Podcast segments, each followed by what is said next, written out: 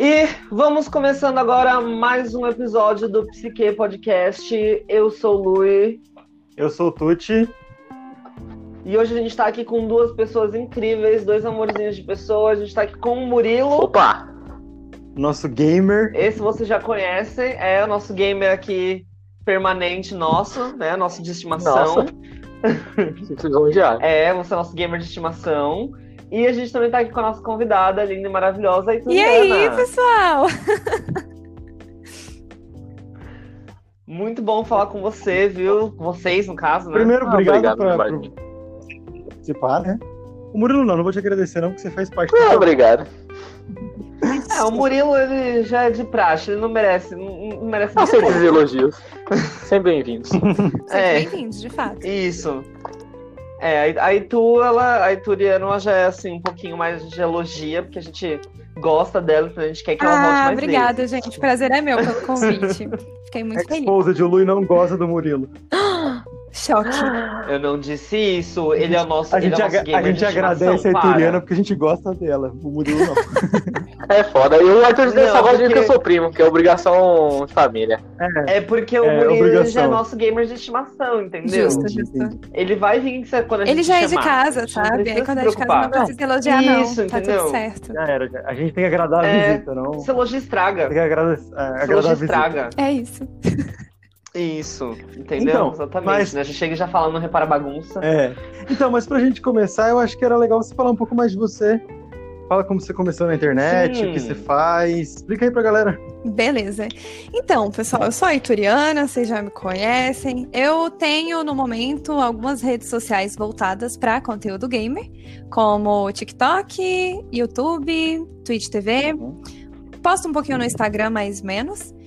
E, na verdade, na verdade, eu sou formada em Direito, tenho OAB, na teoria sou advogada, mas por causa da pandemia, eu resolvi começar a fazer conteúdo gamer, porque era um projeto que eu tinha desde 2015, quando eu ainda estava no ensino médio, é, saindo do ensino médio, na verdade, e eu não conseguia ter tempo para botar os projetos em prática. E eu também tinha muita insegurança com relação a ser menina e ser muito nova.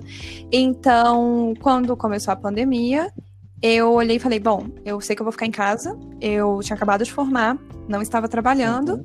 E eu pensei, o que, que eu posso fazer para tentar fazer com que o período que eu fique em casa não seja muito monótono? E aí eu falei, ok, eu vou estudar como começar a produzir o meu conteúdo sobre games em redes sociais. E daí eu comecei a fazer. E aqui estou eu, agora. Convidado em um podcast, olha. É isso, ficando olha famosa. só. Sim! Nossa, Famosa. assim, muito legal que você é formado assim em direito. Já começo dizendo assim, tá? Gamers irão me julgar. Mas a gente sabe que na sociedade tem um pouquinho aquela ideia de que, tipo, gamer não Sim. faz nada. Com Tem, certeza. tem. Vocês, sen- vocês sentem isso? Murilo, você principalmente que já veio aqui no nosso podcast Ah, mas o falou Murilo que não faz fazia nada. nada. Não, não, não faz nada porque, mano, eu entendeu? sou estudante falou que não ainda. Eu não tenho o que fazer, mano. É o Murilo EAD realmente não faz ainda. nada. Ele é, É, eu realmente sou um vegetal. Entendi. Então, tipo assim, eu já achei bem legal que você realmente é formada em direito ainda É, mais pois é. pra calar a boca da população. Sim, eu- Sim, mas Eu ela, ela mesma não se, formou, não se formou em direito pra ser gamer, né? Também tem essa. É, o que, o que É aconteceu na verdade? A gente tem esse negócio, a gente contra a tem gente esse negócio no LoL, enraizado, né? A gente tem esse negócio meio enraizado, né? Sim. De que, tipo, ah, a gamer até dá dinheiro, mas assim, não, não sei se pra mim vai dar certo, né? Sim, tem muito isso, mas eu acho que mais do que ter isso, porque se você pensa em termos de carreira, qualquer carreira que mexe mais com comunicação ou com arte ou coisas desse gênero, elas são consideradas mais arriscadas do que uma carreira, por exemplo, profissional de saúde, que você sabe que sempre vai ser uma coisa que vai estar em demanda. Então, existe muito, primeiro, esse preconceito, assim, de ai, as pessoas não consomem tanto arte. O que eu já acho muito problemático por si só. Porque as pessoas consomem, por exemplo, arte e entretenimento o tempo inteiro. Mas se você desconsidera essa parte e foca só na parte de games em si, eu vejo muito aquele preconceito de que pessoas que são adultas e ainda jogam videogame são imaturas ou são pessoas que não fazem nada da vida. E aí é onde eu acho que as pessoas se equivocam muito, porque o hobby não define a, o grau de responsabilidade que a pessoa tem com a vida dela, entendeu? Então, no meu Sim, caso, ok, eu em tese, estou sem fazer nada, aspas, porque eu estou produzindo conteúdo todo o meu tempo disponível, né? Todo o meu tempo eu uso para as minhas redes sociais. Mas eu conheço várias pessoas que têm PC gamer, tem videogame, zera jogo, mas é servidor público, é médico, sei lá, assim, tem ocupações consideradas aspas normais, porque eu tenho um, um sério problema com usar esse, essa categorização de tipo normal, Ai, sabe? somos dois. Eu também não Sim, gosto da palavra sim. normal. Não, Ah, eu não, eu não posso julgar ninguém, até porque eu trabalho com internet e o meu hobby é colecionar figurinha de Pokémon e gravar podcast. Então, Ah, Jogar. RPG, Eu não tô- pode escolher essa é, possibilidade jogar também. RPG nas horas vagas. É, Então, mas tipo assim, você até tocou num É. negócio assim, é, um pouco antes que você falou, ah, eu sou, sou mulher e sou mais nova e tudo mais. Você acha que tem preconceito? Você acha não, né? Claramente tem um preconceito é, enorme com mulheres nos games Uhum, atualmente. É uma comunidade que eu diria até um pouco tóxica, pra não uhum, falar um pouco pior. uhum. E você, você já presenciou muito desse comportamento horrível que tem na internet? Eu diria que, assim, com certeza já teve gente que passou por coisa pior do que eu passei, mas eu nunca estive imune a esse tipo de situação. E isso é tanto em jogo quanto nas minhas redes sociais. Então, é muito comum, por exemplo, eu postar algum vídeo e alguma pessoa vir querer medir o meu nível de conhecimento. Ou, sei lá, falar que mulher não sabe jogar. Eu lembro, eu tenho um exemplo muito bom, que foi quando eu postei um vídeo falando sobre como meu irmão joga melhor que eu. Em nenhum momento desse Uhum. vídeo eu falei que eu não sabia jogar ou que eu estava começando a jogar. Eu só fiz um comparativo direto do tipo, eu estou jogando e não- às vezes não consigo passar de um determinado pedaço do jogo, e o meu irmão vem e pergunta se pode passar e passa de primeira. E é, é- até, até também exatamente. E esse, Com a minha irmã. Pois é. E assim, esse vídeo ele viralizou, pegou acho que quase um milhão de views, e 50 ou mais por cento dos comentários eram sobre: ah, mas isso é porque ele tem experiência de jogo. Ah, mas isso é porque ele viu o padrão do boss. Ah, mas com o tempo você vai conseguir melhorar em jogos também. E ah, para mim foi muito triste de presenciar porque o fato, ao meu ver, de ser uma menina fazendo o vídeo fez com que as Uhum. pessoas automaticamente presumissem que eu era uma pessoa sem experiência em games que De- tava O que era mais falando- difícil pra você, né? é, Só que você é assim, que necessariamente estava falando que tinha acabado de começar ou algo do gênero, porque se eles tivessem presumido que eu já saberia jogar, eles iam falar do tipo, ah, cara, mas às vezes é porque o seu irmão joga há mais tempo um pouco, mas não ia ser uma questão de, ah, ele tem experiência e você não tem, que era muito o que as pessoas falavam, assim. Chegou ao ponto do povo Sim. começar a querer ensinar umas coisas, do tipo, olha, você aperta L2 pra mirar e R2 pra atirar. E aí eu fiquei do Nossa. tipo, vontade de dizer, de dar um Oi? é, sa- sabe assim? Aí é o pessoal te chamando de estúpida, mano. Pois é, exatamente. Se você. É, Aí você fala, não, eu sei jogar. Ai, porque aí ela é estrelinha, porque ela sabe jogar. Exatamente. Ai, desculpa, porque o meu comentário não vale. É sempre assim, né? É, é tipo isso. Então, o que eu comecei a fazer. Nesses comentários, na verdade, depois de um tempo eu até parei de, de ler. Mas o que eu comecei a fazer foi bater um pouco na tecla do tipo, normalizem que mulheres jogam videogame. Porque no meu caso eu Sim. tenho 23 e eu jogo desde os 3. Eu não sou pro player, mas eu tenho uma noção básica de jogo. Então, as pessoas tendem a sempre levar pro lado do, ah, iniciante, ah, não sabe o que tá fazendo. E isso me estressa um pouco. E ainda sobre a questão do machismo, às vezes tem situações mais extremas, do tipo, já teve vezes eu estar jogando Valorante e uma pessoa virar e falar: Ah, você tinha que estar lavando louça, não tinha que estar aqui. Nossa. Nossa, Não, você tá já rolou. brincando? Pior que isso é muito comum mesmo, mano. Pois é. Eu presencio Muito direto comum. jogando Ah, online, LOL, Valorant. Eu a minha namorada descrente. mesmo, ela jogava Free Fire e ela, ela chama Rafaela, ela mudou o nick dela pra Rafas, pra ninguém saber se era um homem ou se era uma mulher jogando. É Porque primeiro que todo mundo ficava enchendo o saco dela, por ela ser mulher. Ah, porque caiu num time com uma mulher e tal. E, já, e normalmente cai com o microfone aberto, né? Uhum, Ah, porque caiu com uma mulher, agora vai perder, não sei o quê. E, e realmente ela joga muito bem, Free Uhum. Fire. Não é. Não querendo né, dar mérito. Você... Puxar Namorada, o né? saco da sua É, eu namorada, não posso né? falar porque ela é minha namorada, mas ela joga realmente bem Free Fire. E assim, é, é completamente babaca, sabe? Às vezes criança reclamando, sabe? Você vê claramente Sim. que é uma criança de 10, 12 anos E isso eu acho muito, muito triste também, sabe? Você pensar que esse tipo de preconceito, ele acaba sendo perpetuado dentro do universo gamer, porque às vezes uma criança que tá jogando, um menino, vê um cara mais velho falando esse tipo de coisa, e aí ele meio que associa que isso é o certo, ou que isso é a regra, e não tem Uhum. ninguém pra virar pra ele e Né? falar do tipo, cara, não, está errado, sabe? Meninas Não, jogam, é normal. só não, não faça isso. É, do tipo, Não, assim, é, eu ainda vou é, dizer, né? Ainda vou jogar aqui, que eu também acho bem triste quando mulheres às vezes Sim. reforçam esse tipo de estereótipo. Tipo, ah, você tá aí jogando e não tá dando, não tá fazendo comida pro seu marido, sabe? Essas coisas assim. sim, Sim, nem, não necessariamente Mas isso, mas acontece só, tipo, assim, eu já vi bastante. menina falfalando, tipo, ai, mas jogar, vi- mas jogar jogo é coisa de Já vi. menino. Não, e às Pô. vezes dentro do próprio jogo existe um, um preconceito do tipo assim, dando um exemplo, ah, tem uma menina que ela é rank alto, sei lá, um platina da vida. E aí ela conhece outra menina que é ouro, ou seja, tá próximo ali, mas não é, não tá jogando tão bem quanto ela. E aí uma das primeiras coisas às vezes que eu vejo uma menina falar so- uma sobre a outra é assim, ah, ela é carregada. Do tipo, não é mérito dela, foram os amigos dela que Sim. carregaram. Foi o namorado que fez o Elo Job na conta dela.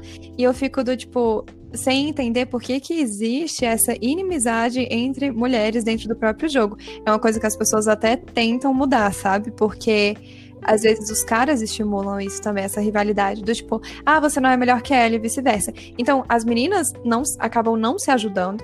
Apesar de que hoje em dia eu já vejo mais iniciativas, tipo, valorizando a sororidade em game, assim, do que antigamente. Mas ainda existe, sabe? Essa coisa de, ai não, eu sou menina que jogo, mas eu, sou- eu- só eu posso ser a menina que joga. Não tem como ter outra menina no squad. E é do tipo, Sim, oi? sim. Isso não faz sentido. Se você quer que as pessoas te respeitem, você tem que entender que a representatividade não é só pra geral, você, né? é pra todas as gurias que jogam, Hum. entendeu? Ah, isso me lembra até uma polêmica que rolou com o LoL há um tempo atrás, que tinha um campeonato em que um time eh, só de garotos ia jogar com um time que só tinha garotas, e, Uhum. e automaticamente eles baniram todos os personagens de suporte, porque, abre aspas, na comunidade do falar. LoL, só joga, mulher só joga de suporte. Uhum. Eu ouvi falar Minha dessa namorada polêmica. joga de suporte, não é um problema jogar de suporte, é um problema você estereotipar alguma coisa. Sim. Sim, é muito Com complicado. certeza. E esse estereótipo do suporte também existe. É, é bem triste mesmo, mas ele existe, porque. Dando exemplos de Valorant de novo, já várias vezes eu vou jogar, eu pego o personagem de dano, duelista. Tô lá jogando bem tranquila, aí vem alguém e fala: Ah, por que, que você não joga de Sage? Que é a healer. Aí eu Uhum. fico assim, o suporte. mas eu não tô não afim, quero, sabe? Não gosto de jogar de Sage. Ah, tá bom então. Mas você percebe que o ah, tá bom então é meio assim, é, sabe? E Uhum. às ah, vezes porque eu- se a mulher não quer, então eu que jogo de ADC vou ter que ser o, o, o healer, então, né? sabe, a pessoa fica contrariada. E o pior é que assim, às vezes você nem tá jogando mal. Às vezes você tá jogando bem, você tá fazendo o seu papel de, de Carregando o time, inclusive. sabe? Mas a pessoa não tá satisfeita. Ela quer olhar pra você e falar: não, você tem que ser suporte. E é do tipo, não. Não tô afim. Estou Uhum. no meu direito, sabe? tipo. Ah, E se assim, você não faz querendo, isso, não querendo me queimar. Num jogo, mano, que nem LoL, se você não pega um suporte, normalmente eles vão colocar a culpa do jogo tá perdendo por, por culpa Sim. sua. Tipo, Sim. Você tá Não querendo. 12 barra 0, mas o seu mid laner tá 0 barra 12 e eles vão colocar em você que não Sim. ganha com o mid laner. Sim. Mas eu precisava de um suporte, então eu mandava minha namorada jogar de suporte. É- é porque eu precisava de um suporte, no caso. SOS. Porque o elo dela é muito mais alto que o meu, inclusive. Aham. Mas essa questão do, de botar a culpa de tudo que acontece em cima da mina do grupo, eu também acho muito verídica. Eu sei que tem muita gente que olha pra esse tipo de discurso e fala assim: ai, nossa, mas eu nunca vi isso acontecendo. Ai, nossa, mas a guria tá exagerando muito nesse relato. Mas assim, não é que acontece sempre, mas acontece o suficiente para que seja um problema. Do tipo, Sim. se você é uma guria e você fala que joga, você tem que se provar muito mais do que se você é um cara que fala que joga. Então é do tipo, Uhum. se você joga um LOL, provavelmente o cara vai virar e falar: Ah, é? Então me fala o nome de, tipo, todos os campeões. Ou alguma É coisa super impossível absurda, isso, assim, mano. sabe? Ah, E-. Mais de Qual te manda 150. Pois é, O cara é te isso, manda o quiz. É tipo uma enciclopédia humana, assim. E tem piada até nas redes sociais sobre isso. Tem, tem uma piada que é justamente, tipo, um cara falando, ah, eu queria uma gamer, tipo, as meninas que jogam são tão raras, não sei o quê. Aí aparece um guri e fala, ah, eu, eu jogo videogame. E aí ele vira e fala do tipo, ah, é? Então fala o nome de todos os Call of Duties. Do tipo, Tá ligado? que? Tá ligado? Eu não sei o nome de todos os Call of Duty. E eu jogo videogame. Pois é, então eu acho meio absurdo, assim. Naquelas eu jogo Call of Eu achei que Duty. todos chamavam COD, tava bom já pra mim. É, é Não, isso. eu, quando eu jogo COD, eu só falo COD, eu falo COD. novo. Só, o COD novo. É, O código que lançou ano passado, então, é esse mesmo. Tipo, tá ótimo. É, tá mais fácil. Vai se lascar com o legal é que eu consigo matar uns caras e tá bom. Sim, mas é, tem muito, tem muito disso que acontece, assim. Se não for isso de nível de conhecimento, é de habilidade em game. Do, tipo, você pode estar 20 barra 5 num jogo de FPS.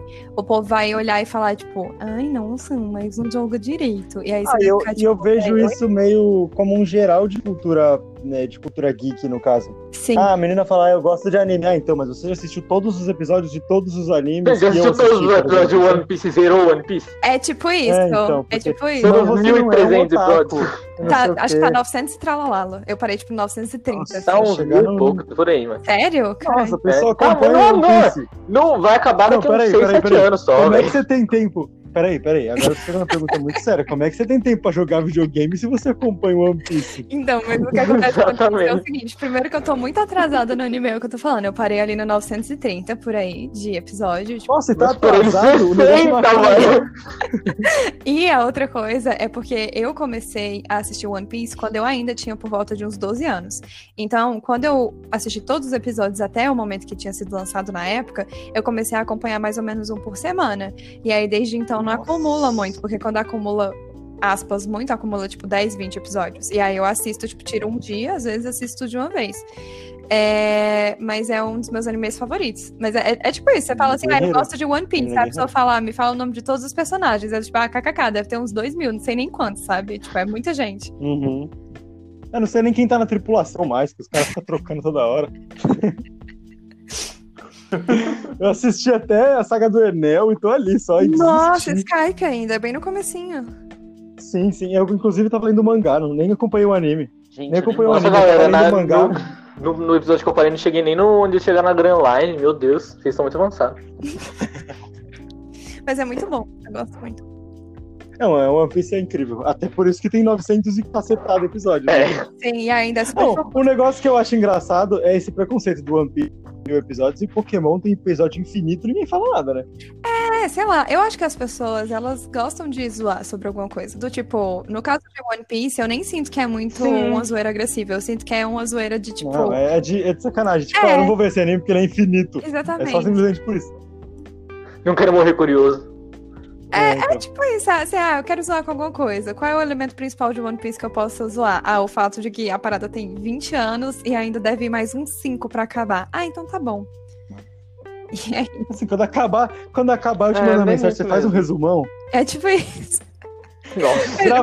Vou, vou- vou mandar uma mensagem pro cara falar, então, quando acabar, faz um filme resumão. Pra É gente saber o que aconteceu. Coloca no E Wikipedia. os anéis chorará quando sair esse filme. Abre, abre uma página então. no Wikipedia e coloca o resumo, sabe? Do, do- É, tipo, eu Geral. assisti a Super 11, eu assisti a Super 11, né? Sim, old school. E, tipo assim, tem um filme que é um resumão do anime inteiro. Eu acho isso muito legal. Que legal, não sabia. O filme do, do Super 11, eu acho que é o primeiro, a primeira e segunda temporada resumidaça, num filme só. Nossa, que legal. É uma boa ideia. Mas, véi, o One Piece, o que eu mais fico preocupada é que eu acho que as pessoas elas têm uma hype muito grande com o final do anime. Até porque E- ele foi indo, né? Ele é o único anime linear que tem esse tamanho todo, né? Pois é, e aí, assim, honestamente falando, eu não acho que o final vai ser tão grandioso quanto as pessoas acham que vai ser. E aí vai ter muita gente reclamando no final, eu acho. Aí chega lá, não, o One Piece é um Vai, tesouro com psicológico. O One Piece foi todo o caminho pra chegar até aqui. O One Piece é a sua família. Tem essas e é teorias, isso. né? Eu O final não mais clichê que existe. O pior é que eu não duvido, sabe? Porque eu não sei se vocês já ouviram essa teoria, mas talvez sim. Hum. Mas o nome da ilha final, que é onde supostamente está o One Piece, que na teoria o Uhum. Barba Branca sabia onde estava, o Shanks sabe onde está, enfim, é Raftel. E Raftel, se você pensa mais pro inglês, pode ser quase análogo a Lefter, Uhum. que seria tipo risada ou riso É. ou alguma coisa relacionada a uma piada. E as Sim. pessoas têm essa teoria de que, na verdade, a história do One Piece é uma grande zoeira. Feita É uma pegadinha do zóio. Sim, pegadinha do malandro. É tipo isso. Inclusive, eles comentam muito que o Gold Ah, mas Roger assim- e o Rayleigh, que era o imediato do, do Gold, né? Do, do Rei dos Pratos. é, eles comentam muito que é, a tripulação deles era muito parecida com a do Luffy, do tipo, da zoeira, assim. Então, Ah, e eu super apo- apoiaria que o, o One Piece chegasse lá e fosse uma placa, tipo, One Piece foi a jornada até aqui. é tipo isso. Porque pra chegar lá, você tem que ser o cara mais foda de todos, Não, mas tá ó, ligado? Eu vou dizer pra vocês, o segredo da felicidade Sim. são as baixas expectativas. Então, se você tá assistindo o anime criando 80 mil expectativas, pensando que vai ser não sei o Aí, aí você vai, aí a você vai ver o cara só não for. terminou o anime porque ele não sabe o que fazer, tá ligado? É tipo isso. Fudeu, os caras meteram, os cara meteram um hype muito Tipo grande no meu isso. bagulho, eu não sei o que eu vou botar no final. Opa, agora eu não consigo mais fazer um bom final, porque nenhum Era final pra, que eu fizer era pra vai ter acabado a uns suficiente. 10, né? Mas era é, pra ter acabado a uns 10, mas eu não sei finalizar o bagulho. Mano, mas não foi o que aconteceu com o Cyberpunk? A questão das expectativas? Tipo, eu sei que o jogo saiu muito cagado, assim, muito bugado. Cyberpunk é um Skyrim 2.0. Ah, eu. Um cara do, do TikTok falando que foi o primeiro jogo vendido na planta, né? que assim, não É. desenvolveram, ele foi vendido na planta. É, mas assim, eu fico. Porque o que eu fico pensando é assim: saiu muito bugado. Saiu, fato, com certeza. Mas eu acho que o bafafá que deu, que a CD Projekt Red já tem dois processos ajuizados contra a empresa por causa do lançamento de Cyberpunk. Uhum. E todas as polêmicas que giraram em torno do jogo aconteceram porque o jogo era uma hype absurda, acho que desde, sei lá, 2012, que foi quando o jogo foi Sim, porque a galera comprou um monte de pré-venda, né? Sim, e aí, tipo, foi construindo toda aquela hype e o, o aguardo do jogo. E piorou porque as pessoas, né, da CD olharam e falaram: bom, o jogo não tá pronto ainda, vamos adiar. Só que, na minha opinião pessoal, e aí pode ter uma galera que vai discordar comigo, mas na minha opinião pessoal, o que eles tinham que ter feito era do tipo: galera, a gente não conseguiu terminar o jogo, a gente vai deixar em fase de produção assim mais três anos. Porque se ficasse pronto Não, ou antes não do dá uma prazo- data, né? é, pois é. Se ficasse pronto antes do prazo, eles iam, tipo, divulgar, botar à venda. Ia ser ótimo. É, né? Assim, de A divulga... gente vai liberar o jogo no porque dia assim- D e na hora H. É porque, assim, de divulgação eles são muito bons, isso eu não posso negar. Sim. Os caras divulgaram bem o rolê. sim, Mas assim, a produção foi sacanagem. sim. Eu vi um é- cara falando, não, a gente vai. Eu vi um cara falando dos desenvolvedores, né? Inclusive, um salve aí pra banda Dongo Dongo do TikTok. Uh, Ele tava falando, é. Então, é, a gente vai criar um jogo com influencer, um melhor gráfico, ator de cinema e não sei o quê. E aí vem o outro desenvolvedor e fala, mas você tem que, você sabe que você tem que fazer um jogo, né? hum, Criar o jogo. Aí ele fala, ah, isso aí são só detalhes. Não se apega a detalhes. é isso. Mas comentaram muito, assim, piadas na internet que o Cyberpunk, tipo, os devs, eles sabiam que o jogo não tava pronto. E aí era do tipo assim, Uhum. o dev vir- virando pra os, os, os empresários falando: olha. Não tá pronto. Tem mais, tipo, não sei quantos bugs pra resolver. E o, tipo, o responsável da empresa olhando e falando: Ah, sério? Eu acabei de botar nas lojas pra retirada. Sim. Tipo, Então, não, tanto que saiu da, da PS Store. Coisa, tá, não- Tirar- eles tiveram um prejuízo de um bilhão, mano, com a PlayStation. Sim. Pois E é. assim, é. eu Quiseram. Foram com muita sede ao pote. Esse jogo vai estar pronto no mês que vem, se tiver pronto. Umas 300 atualizações e vai ser É, e com uma torta de climão enorme em cima da empresa, né? Porque, Sim, tipo, eu não sim. acho que a CD é uma má desenvolvedora de jogos, porque The Witcher tá aí Não. pra, tipo, mostrar pra todo mundo É que, caralho. né? Mas eles deram um tiro no pé, assim, porque eu acho que a insatisfação de ter o jogo adiado mais vezes, ela ainda ia ser muito menor do que a decepção que os fãs passaram depois de ter construído uma expectativa tão grande pra ter um jogo que claramente não tava nem pronto, digamos assim. Porque É, se, a, o- Tava polido, né? é, É, também. se a história fosse Não, ruim ou algum outro detalhe, tipo, menor, era mais aceitável do que você pegar um jogo Uhum. quebrado, sabe? Você ter a experiência da gameplay prejudicada por causa disso.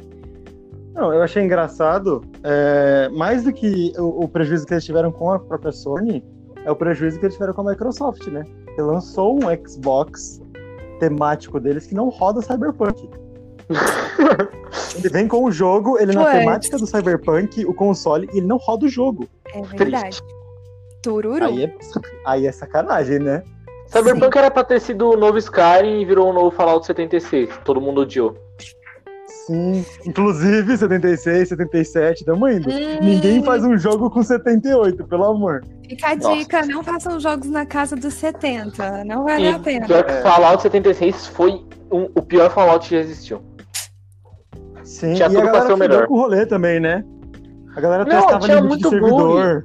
Não, mano, E tinha um bug que você tá. Mano, servidor e era muito curto. me explica como, Arthur, um desenvolvedor, numa fase pré-alfa, quando o jogo já tá quase lançando, numa fase pré-alfa, pré-beta, beta, sei lá, jogo, Uhum. não tenta jogar uma granada no chão. Aí quando o jogo lança, você tá com uma granada no chão e ela atravessa por infinito. Meu amigo. E tipo, é um Caralho, bug os testers, todos os testers foram demitidos. Quem não teve ideia de jogar granada no chão, mano? É Nossa. puxado. Eu acho que é uma das coisas básicas do jogo. É, Pensa, quem que vai querer jogar granada no chão, né? Joga no inimigo. é, É, joga na cabeça dele, é beisebol agora. É, é tipo isso, né? Ah, Meu mano. amigo. Triste. É. A gente tem esse- esses probleminhas de vez em quando com games, né? Que eles vêm Sim. totalmente crachados. Mas assim, eu tava vendo um menino falar que, tipo, a uma das últimas coisas que acontece nos games é o polimento, né? Uhum. Porque depois que você fez tudo, você co- confere sprite de, de colisão e tudo mais. Uhum. E, e assim, se o jogo não tá pronto e a última coisa é, é o polimento, ele vai sair crachado. Uhum. Não tem o que fazer. É, importa a primeira Tipo, eu não mecânica, sei é se tipo eles não Minecraft. Não sei se eles não quiseram adiar de novo ou algo do tipo, mas. Eu tenho a impressão que eles problema, não né? quiseram adiar de novo. Mas Ah, eu mas, acho assim, que foi a já teve até filme, o, o próprio filme do Sonic tá aí pra provar que não, não importa se você adiar, se você conseguir melhorar, a Sim, galera vai aceitar muito melhor. sim. É porque é isso, Com né? É a prova certeza. Vê que a empresa ela tomou a atitude de adiar porque ela quer uma experiência melhor para os fãs. Os fãs vão entender, porque no final das contas nenhum fã quer receber um material que tá ruim, digamos assim. Então, você tem exemplo de Sonic, você tem exemplo de várias adaptações de livro-filme que as pessoas preferem que seja adiado e que demore um tempão em produção do que receber um material que não é fiel à coisa que eles admiram. Porque é muito decepcionante, assim. E eu, particularmente, não sou super vidrada em Senhor dos Anéis. Eu gosto dos filmes, mas eu nunca li os livros. Mas o meu irmão é, muito. E ele comenta, assim, que valeu a pena toda a espera para ter a adaptação dos livros feitas, porque na época, exatamente, Sim, ninguém reclamou da boa. adaptação, porque eles foram Sim, e- muito fiéis. Sim, e no caso até do Senhor dos Anéis, mais ainda foi a, a decência dos, ah, dos herdeiros da, da- do copyright, né? Uhum. Porque quem não liberava era quem tinha os direitos, não eram as, as próprias produtoras. Eles Uhum. falavam, não, vocês não têm a tecnologia pra fazer o, o dragão que eu quero, por exemplo. Uhum. Tanto que Pois é. ainda não acabou, né? Tem um monte de coisa ainda do Tolkien que não tá adaptado. Sim, tem um monte de coisa.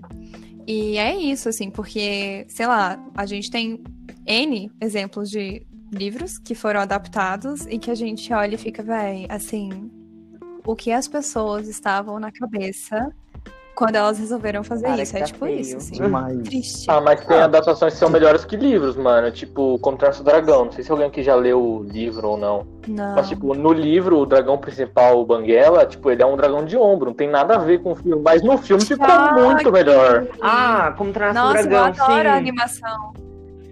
Eu não li, mas eu conheço as histórias e, tipo assim, Assim, eu concordo nada contra, eu- é, mas assim, se, eu, se mexer falar, no tipo, Banguela, vai ter que sair na, na trocação. Não, aí tem que sair na mão. Nós vamos ter que sair na mão. Não, mas amigo, o Banguela já. O Banguela já não é real, vamos começar por aí. O Banguela já tá é errado. Banguela. Por quê? Não Mas é assim, se existir fosse pra seguir que nem o livro, ele ia ser um dragão de ombro, que ia falar, nossa, que belo desenho, um Ele dragão ia de ser um ombro que fala. Bagaçado. É ótimo, como treinar o seu dragão ia ser o Mushu, sacou? Tipo assim. É, ai, tipo, Mushu. treinar um cachorro. Sim, esse é Mushu. Esse é Mushu. Não, mas calma, vamos lá. Uma coisa assim, eu não sei se vocês também pensam assim, mas eu penso que às vezes a gente tem que separar os universos.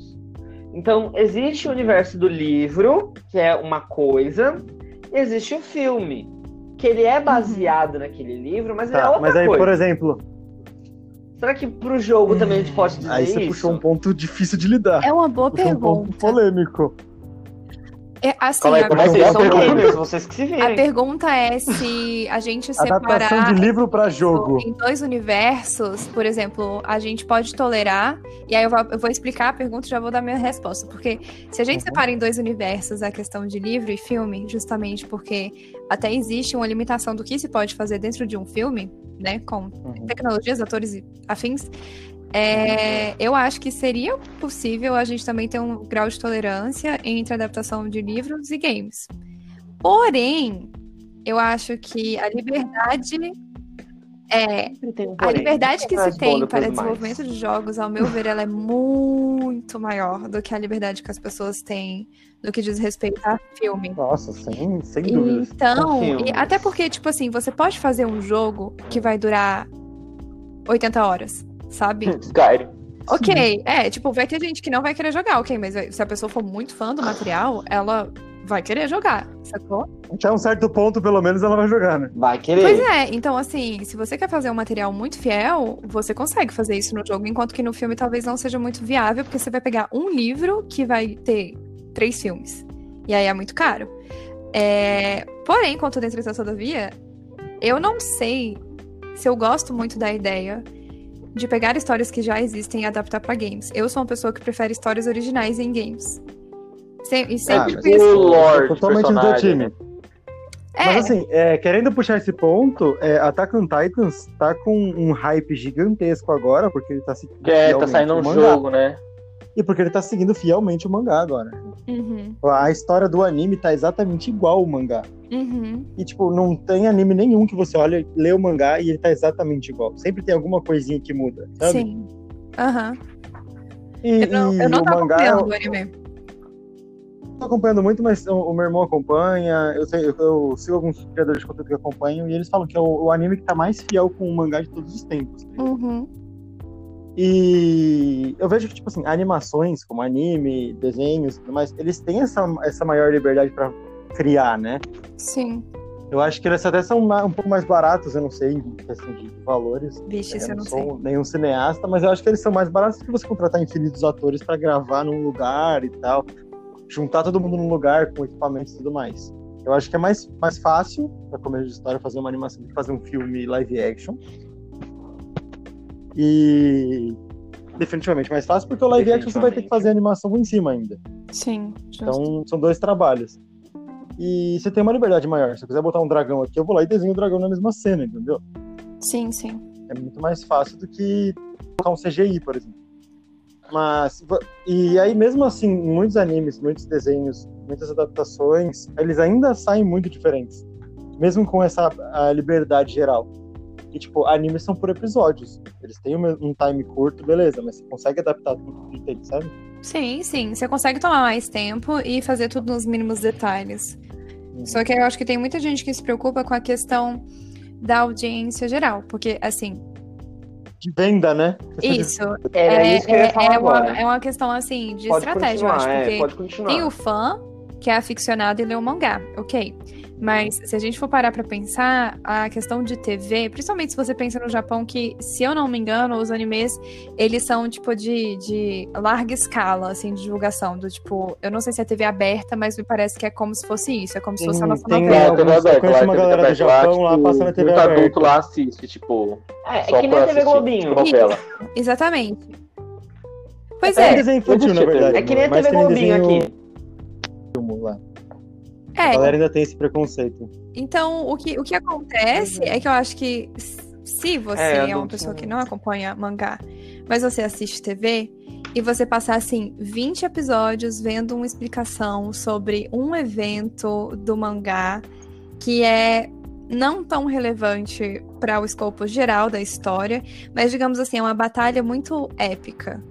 Naruto faz muito bem. Talvez, talvez você pare de assistir, porque você vai olhar, tipo, ah, pela certeza. 15 semana seguida e vai falar, velho, mas tá aí ainda, tipo, eu não aguento mais ver isso. Porque tem gente que é assim, então eu penso que às vezes o, o conteúdo é um pouco ruchado, porque é isso que Uhum. vocês disseram, eles querem uma coisa que seja vendível, assim, sabe? Que seja bem Venda. Sim, e, e assim, que venda para outros públicos, porque como você mesmo falou, o fã Vai. que é fã vai consumir de qualquer jeito, mano. Eu falo por mim, porque, tipo, eu sou fã da DC e da Marvel, e eu olho a série e eu falo, nossa, que série bosta, vou assistir porque Tô bravo, mas eu eu, vou gosto da, assistir da do DC, mesmo eu vou jeito. assistir essa série bosta, só porque é o que tá tendo. Vou reclamar. Vou, Exatamente, vou reclamar, vou reclamar pra com falar cultura. Eu vou saber do que eu tô reclamando. É tipo isso. Muito argumento. Exatamente, entendeu? Então, tipo assim, o fã que é fã, ele consome a- o conteúdo que você fizer daquilo, independente se é Uhum. bom ou se é ruim, o fã de verdade ele vai consumir. Só que os jogos, os filmes, as coisas são adaptadas de uma forma que venda. Entendeu? Porque se fizessem o Banguela Não, de não ia ser ombro, épico que nem é. não ia ser a história que ia ser. Se- entendeu? Não ia ser Uhum. épico igual é. Entendeu? Então, tipo assim, é, tem essa questão. Como contador de histórias, a gente tem que pensar, entre aspas, no entretenimento do público. Só que, como vendedores publicitários, eles têm que Uhum. pensar no que, Assim, que vai atrair mais fazendo uma- uma pessoas. comparação assim, esdrúxula, mas, por exemplo, quando eu vou produzir conteúdo pro meu TikTok, tem muitas coisas que eu podia dar uma explicação super técnica ou super aprofundada sobre determinado jogo, seja Zelda, seja Valorant, seja o jogo que eu tô jogando na semana, ou o que for. Só que muitas vezes o meu conteúdo do TikTok eu foco pra ser um conteúdo mais cômico.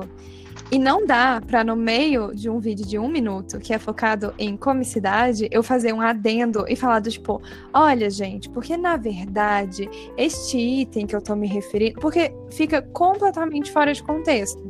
E porque. Exatamente. Porque eu quero fazer um fica conteúdo que é maçante, né? comercial, Fica ou seja, pesado. larga escala. E aí, é engraçado porque é isso que você fala. O fã, que é fã daquele conteúdo, daquele assunto, ele vai assistir do mesmo jeito. Mas ele vai assistir pra reclamar, quase assim, de tipo, ah, mas você falou errado. E aí é do tipo, tá, mesmo. mas vamos ver se era viável ter feito certo ou se não era viável. Porque, de fato, eu sou uma pessoa preciosista com detalhes também. Então, óbvio que quando eu consumo um conteúdo e ele não tá de acordo com o que eu conheço, eu fico tipo, tá errado. Que porcaria. Por que, que os produtores fizeram desse jeito? Mas existe um diferencial, justamente do que a gente estava falando, da limitação de, tipo, qual era a limitação dentro do filme? Qual era a limitação dentro do jogo? Qual era a limitação dentro do vídeo do YouTube que aquela pessoa famosa fez? Porque acho que precisava existir um pouco desse filtro pra gente entender que, de fato, véi, ninguém é perfeito. E às vezes a limitação, ela não é você que escolhe. Assim, sei lá, às vezes os atores queriam fazer certo, mas os produtores não deixaram. Às vezes você quer fazer uma coisa no seu melhor, mas você tem uma quantidade de tempo que não te permite. E por aí vai. Então, precisa ter esse filtro assim de, pera, esse conteúdo tinha esse objetivo ou não? Porque se não tiver, nem vale a pena você ir brigar assim de, ai, a pessoa não sabe nada. Pô, às vezes ela só não Ah, os próprios demonstrar. fillers dos animes, né? Que como eles saem semanalmente lá no Japão e é um negócio que passa em, em TV aberta, eles têm a obrigação de ter o episódio pronto, né? Uhum, Então, tipo, vem muito, fill- muito mais filler no anime do que no mangá, sim. normalmente. Porque, tipo, ah, a gente não consegue fazer o episódio da batalha máxima que vai ter no próximo episódio. Bota ele fazendo qualquer coisa ali no meio só pra não, não perder episódio essa semana. É bem isso, cara. E tem muita gente que odeia filler, porque de fato é do tipo, ah, não faz parte da história original. Eu, eu por exemplo, eu não assisto filler. Quando eu vejo que tem filler, eu, tipo, eu não assisto. Nossa, mas o que eu mais faço é assistir filler. Mas assim, nada Tipo, contra, sabe? Peraí, Eu você só- eu assiste só- Bleach? Eu amo os Você mais fillers. faz assistir fillers? É tipo isso. Eu assisto. Mano, e eu vou dizer pra vocês. As Nossa, porque tinha- eu assisti uma A de- eu assisti achei uma era o de anime. Eu assisti uma de filler de Bleach. Era aquela, aquela que tinha tipo uns vampiros. Eu não Ai, vou lembrar o horror. nome, mano, mas era uma galera meio assim. Isso, os Bouncers. Bounters. Eu Ai, assisti a saga- essa. a essa eu saga dos assisti. As foi boa, não, eu para. Ah, então, é que, é que assim, eu falo de Bleach porque Bleach ele deve Ah, uns sim. episódios pra empatar com filler, vocês sabem, né? Aham. Tem mais filler do que episódio de verdade. Ah, É. mas tem filler que é muito bom, tipo em Darling and Franks, mano. Lá Não, os não fillers tirando- explicam tudo, tirando- mano. Não tô tirando o mérito, é bom o negócio, tô falando que tem muito. Tem bastante. Não, quando Cara, tem muito muito aí é. Sim. Entendeu? Não tô discutindo também, dizendo que não tem muitos Não, fillers, mas mas assim, é bom, a, gente. minha, a minha razão de assistir Para de reclamar, caramba. Bleach era o Hitsugaya, porque eu queria ver a forma adulta dele. Tipo assim, era a única, a única razão. É. Concordo, concordo. era- Não tá errada, não. Ai, nossa, saudades. Bleach era legalzinho, pô. Mas acabou. Mas ainda acabou do jeito que tinha que acabar. Ai, é, é, Não vamos é meter igual o Ferteio, que acabou, voltou e ficou meio, sei lá. Não, não, não, não, não, não. Ai, ai, Ferteio acabou, tinha que, ter, tinha que ter parado depois que acabou. e Não era pra Ah, nem voltar de novo. Depois que a acabou. a minha maior. O cara falou acabou. O cara falou acabou, não conseguiu os- fazer mais os nada. grandes foi jogos da claro, magia. vamos farmar a um minha maior aí. decepção com Fairy Tail, na verdade, é porque acabou do mesmo jeito que começou. Mano, é do tipo assim, o mangá começa e tem toda uma, toda uma promessa, assim, de desenvolvimento de relacionamento entre os personagens. E do tipo, ok, acontecem muitas coisas legais e alguns personagens realmente têm um desenvolvimento grande de, de, de relação, assim, uns com os outros. Mas Uhum. o status geral, assim, na minha impressão, ficou meio que igual. Do tipo assim, eles deram um monte de volta e acabaram no mesmo lugar. Do tipo assim, tá Sim. inteiro construindo um possível relacionamento romântico entre Natsu e Lucy. E aí Uhum. o Natsu segue, tipo, uma porta que tem a Sim. mentalidade de uma criança de 8 anos e que não se liga, tipo, em nada. E aí ele começa desse jeito e ele acaba desse jeito. Aí do tipo, Sim, ele não evolui, né? É uma É, falta de evolução exatamente. dos personagens. Eles são todos muito 2D. Rasos. E a, eu Os personagens são completamente 2D. Eu lembro, assim, animes. alguns outros casos. Por Sim. exemplo, a- agora, eu, sempre- eu nunca lembro se o, o nome dela é Erza ou Ezra. Porque eu acho que é Erza, né? É. Erza. Porque Ezra é um, Não, é um é nome Erza. de autor. Ah, eu sempre confundo. Assim. Mas tinha ela e o cara que ela era apaixonada também. Eles ficam o, o anime inteiro meio Gerado. no lenga-lenga. Não, chegou Nessa a aparecer putaria. no opening. Chama de putaria é logo. Chegou a aparecer em opening esse bagulho. Mano, teve, teve Sim, um arco inteiro sobre isso. Teve um arco inteiro sobre isso. E ainda teve aquele arco do Anima que a gente descobre que ela era apaixonada por uma versão dele de uma outra terra, mas também era apaixonada pela versão Ai, dele sério, dessa eu terra. muito Ele evolui. Tipo, Tipo, mano, as coisas simplesmente. Elas não. Elas... putaria, putaria. É isso, velho. É pra você terminar e Só ficar, pra brincar ficar com assim. sentimentos. Quê? Eu do tipo. Pera. Eu É fiquei. só pra você ficar chipando. É, é pra você fazer um monte de chip e, tipo, no final das contas não acontecer É. nada. Fanfic. É tipo isso, Mas né? eles Deve estão investindo no mercado de fanfic, a fora faz- sabe, com as entendeu? fanfics do Wattpad. Ai, mano, Nossa. muito. Mano, mas é só por isso que eu não assisto anime Ai, antigo, porque anime, ódio. tipo, não antigo, mas tipo, os animes primordiais, tipo, Fairy Tail, é, One Piece, Pokémon, Naruto, Dragon Ball, Bleach, tipo, eu acho que eles têm uns finais muito mais ou menos. Sim. Eu prefiro muito mais os novos, tipo Kimetsu no Yaba. Mano, eu não Another, assisti ainda. É muito Eu bom. não assisti Kimetsu também ainda não. Mano, assistam. Muito bom. Eu acho que foi amadurecendo também, né? Gente, O A público. questão de, de produção, de público e tudo mais. Tanto que hoje em dia a gente tem Ah. Promised Neverland aí fazendo sucesso pra caralho. Faz muito Que é sucesso. um O anime, churrasqueiro não é um anime que claramente não é um anime infantil, como era Naruto, Tá na minha lista. Dragon Ball. Eu não assisti Promise Neverland, inclusive, mas falam muito bem. Assista, não assista a segunda temporada. Eu assisti quatro episódio- episódios porque o Arthur Tá falou na pra me minha lista, tá na minha lista, calma. É, churrasco.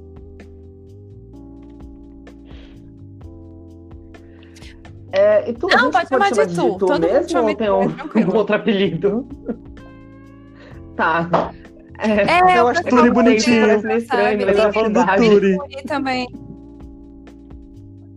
Não, sim, sim. Ah, Turi, Turi é legal, Turi é legal. Bom, Você, vou te chamar de Turi, então. Mas então, Turi, é, você estava falando que você Hum. prefere esses jogos Por que Deus, têm umas histórias mais originais, né? E Hum. esses jogos que são baseados em anime? Nossa, Olha, eu- Sua opinião Não me sobre fale isso? sobre O o Lui tá Online, querendo aquele polêmica Fatal Bullet, Lui tá pelo amor de Deus. polêmica. Olha, eu não. Cara, eu não gosto. se- sendo bem sincera, Ah, gente, assim, é. eu nunca achei viu, né? um jogo baseado em anime que fizesse jus ao anime ou que fosse um bom jogo. Do tipo, normalmente Ah, ou é uma calma. coisa ou é outra, sabe? E Ah, eu jogo Fate Go, muito. poxa. Fate Go é legal. esse eu nunca Fate Grand joguei. Order.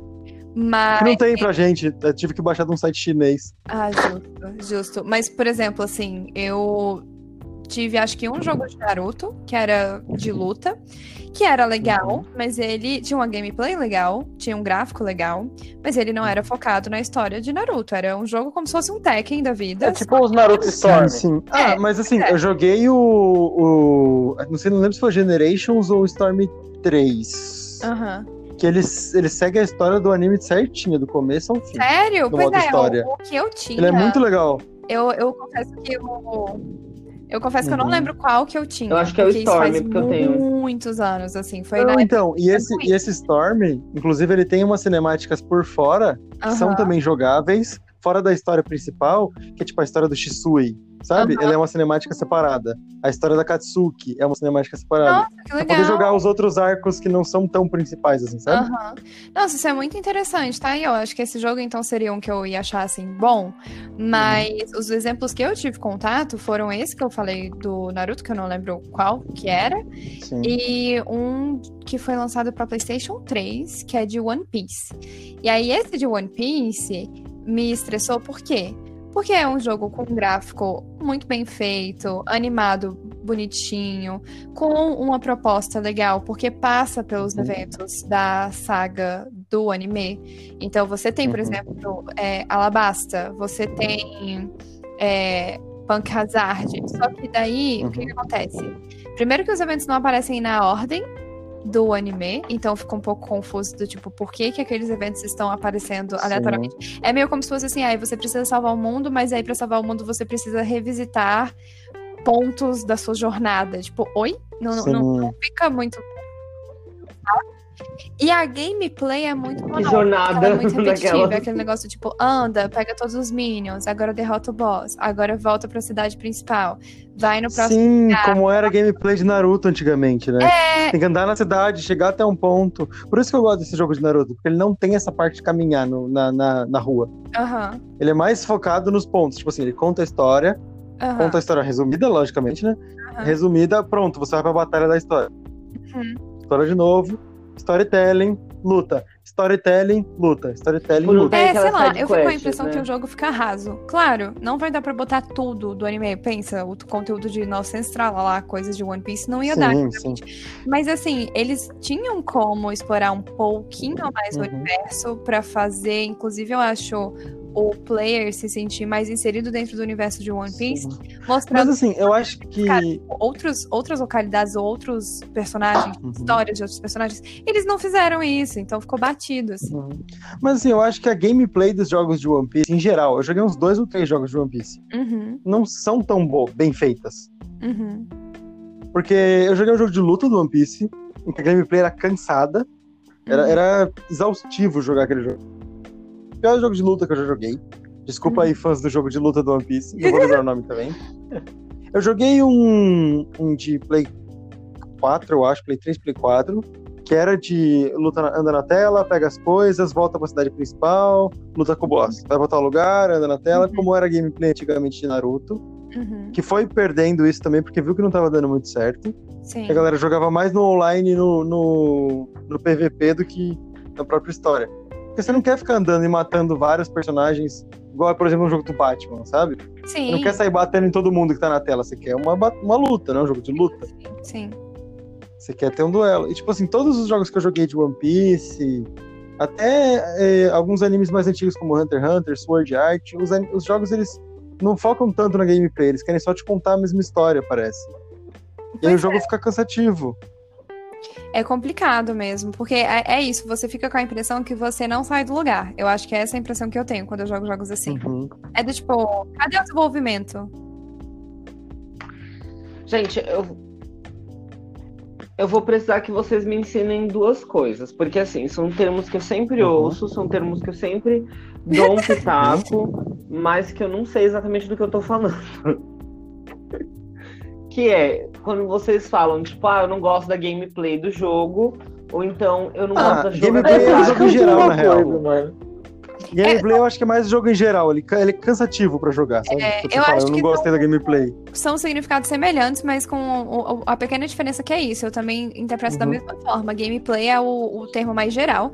Eu penso que seria a experiência geral. Então, assim, é, o que você sentiu com o, a trilha sonora, É. o ambiente que foi feito, os gráficos, a dublagem e a jogabilidade. E a jogabilidade seria basicamente a sua interação com a mecânica e a interface do jogo.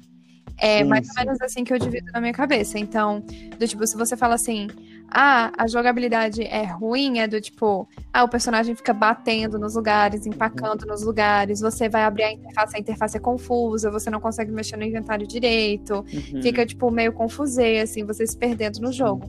Enquanto que a Ah, gameplay. eu não sei se vocês já jogaram, inclusive só pra não, per- não esquecer aqui, porque Aham. eu esqueço as coisas. Ah, tem problema. Blaze Blue esses, esses dias, e é um jogo completamente bagunçado. Esse eu não É um jogo de luta 2D, como todos os outros de luta de anime genéricos. Aham. E é assim, é meio que nem Persona, esses jogos de, de luta que tem um monte de monstro que eles aparecem do nada na tela, que são na vibe do Marvel vs Capcom, na vibe do, dos jogos do Street Fighter e tudo mais, que tem um monte de poder e, e combos infinitos. E, tipo, é literalmente aqueles jogos que, tipo, se eu apertar tudo, vai acontecer uma batalha ali de um jeito que eu não vou entender o que eu tô fazendo. É Se eu isso, é quiser fazer combo, eu também não vou entender o que eu tô fazendo. tipo, vai dar certo. Então, eu acho, eu acho uma completa sacanagem jogos assim. Porque, tipo, o Street Fighter Ai, ele faz isso muito bem, porque ele tem combos amigo. muito bem definidos. Uhum. O meia lua quadrado vai fazer isso. É igual Mortal Kombat. Qualquer personagem que você pegar e. Eu lembro que eu tinha um amigo que qualquer jogo que a gente ia jogar, ele abria, ele parava o jogo no começo. Eu fazia isso também com o Arthur. o negocinho lá e ver todos os combos. Qualquer E coisa eu, que vai dar tipo, certo. só vai confia. apertando, filho, só vai E apertando. eu vejo muito isso, tipo, muito essa, essa gameplay em jogos de Isso. luta, que atualmente quem conseguiu se consolidar de verdade, que é Mortal Kombat, Street Fighter. Você pega o Marvel vs Capcom, até ele tem uma gameplay um pouco mais tranquila e tem uma jogabilidade mais fácil, que você consegue colocar no modo que um botão vai fazer a sua ult. Ele Aham. tem essa opção, né?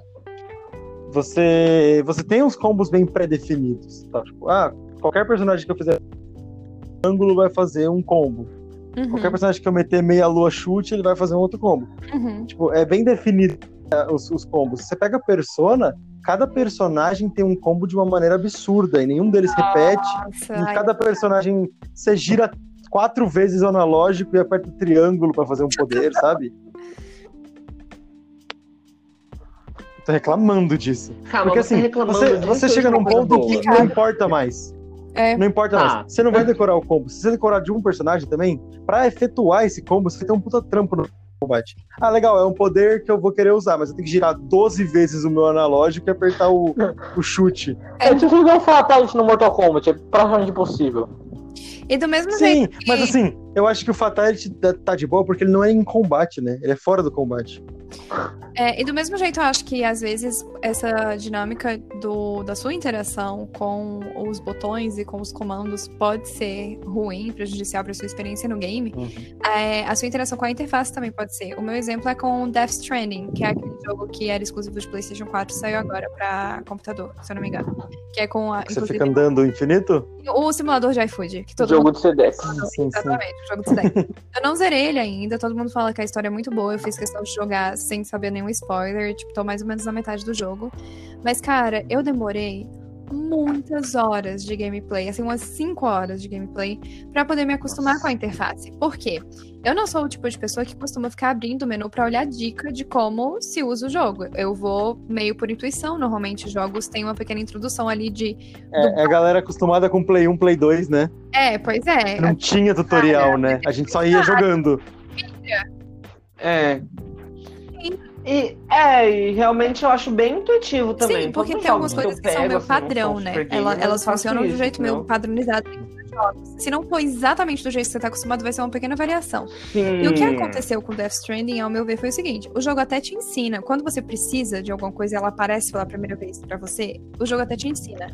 Mas tem tanta informação na tela, a interface é feita de um jeito que você fica confuso tentando entender onde que tá a informação relevante pra você no meio de tanta coisa que tá escrita. A administração de inventário não é intuitiva. A questão de você selecionar os itens atalho rápido não é intuitiva. Então, às vezes você tá assim no meio de uma batalha, porque o jogo não é de combate, mas tem alguns momentos que você tem inimigos correndo atrás de você. E aí você quer usar assim uma granada. Mano, eu no meio de um combate de boss, uma hora, eu nunca tinha precisado usar a granada, e eu fiquei um tempão pra entender onde que tava a granada. Porque eles fizeram um esquema que era assim: e você abre inventário, mas não aparece quadradinho, que nem costuma aparecer meio de, de praxe já. Era uma Uhum. lista, assim, na esquerda. E Death Stranding tem um negócio que você precisa equilibrar as suas cargas que você tá carregando.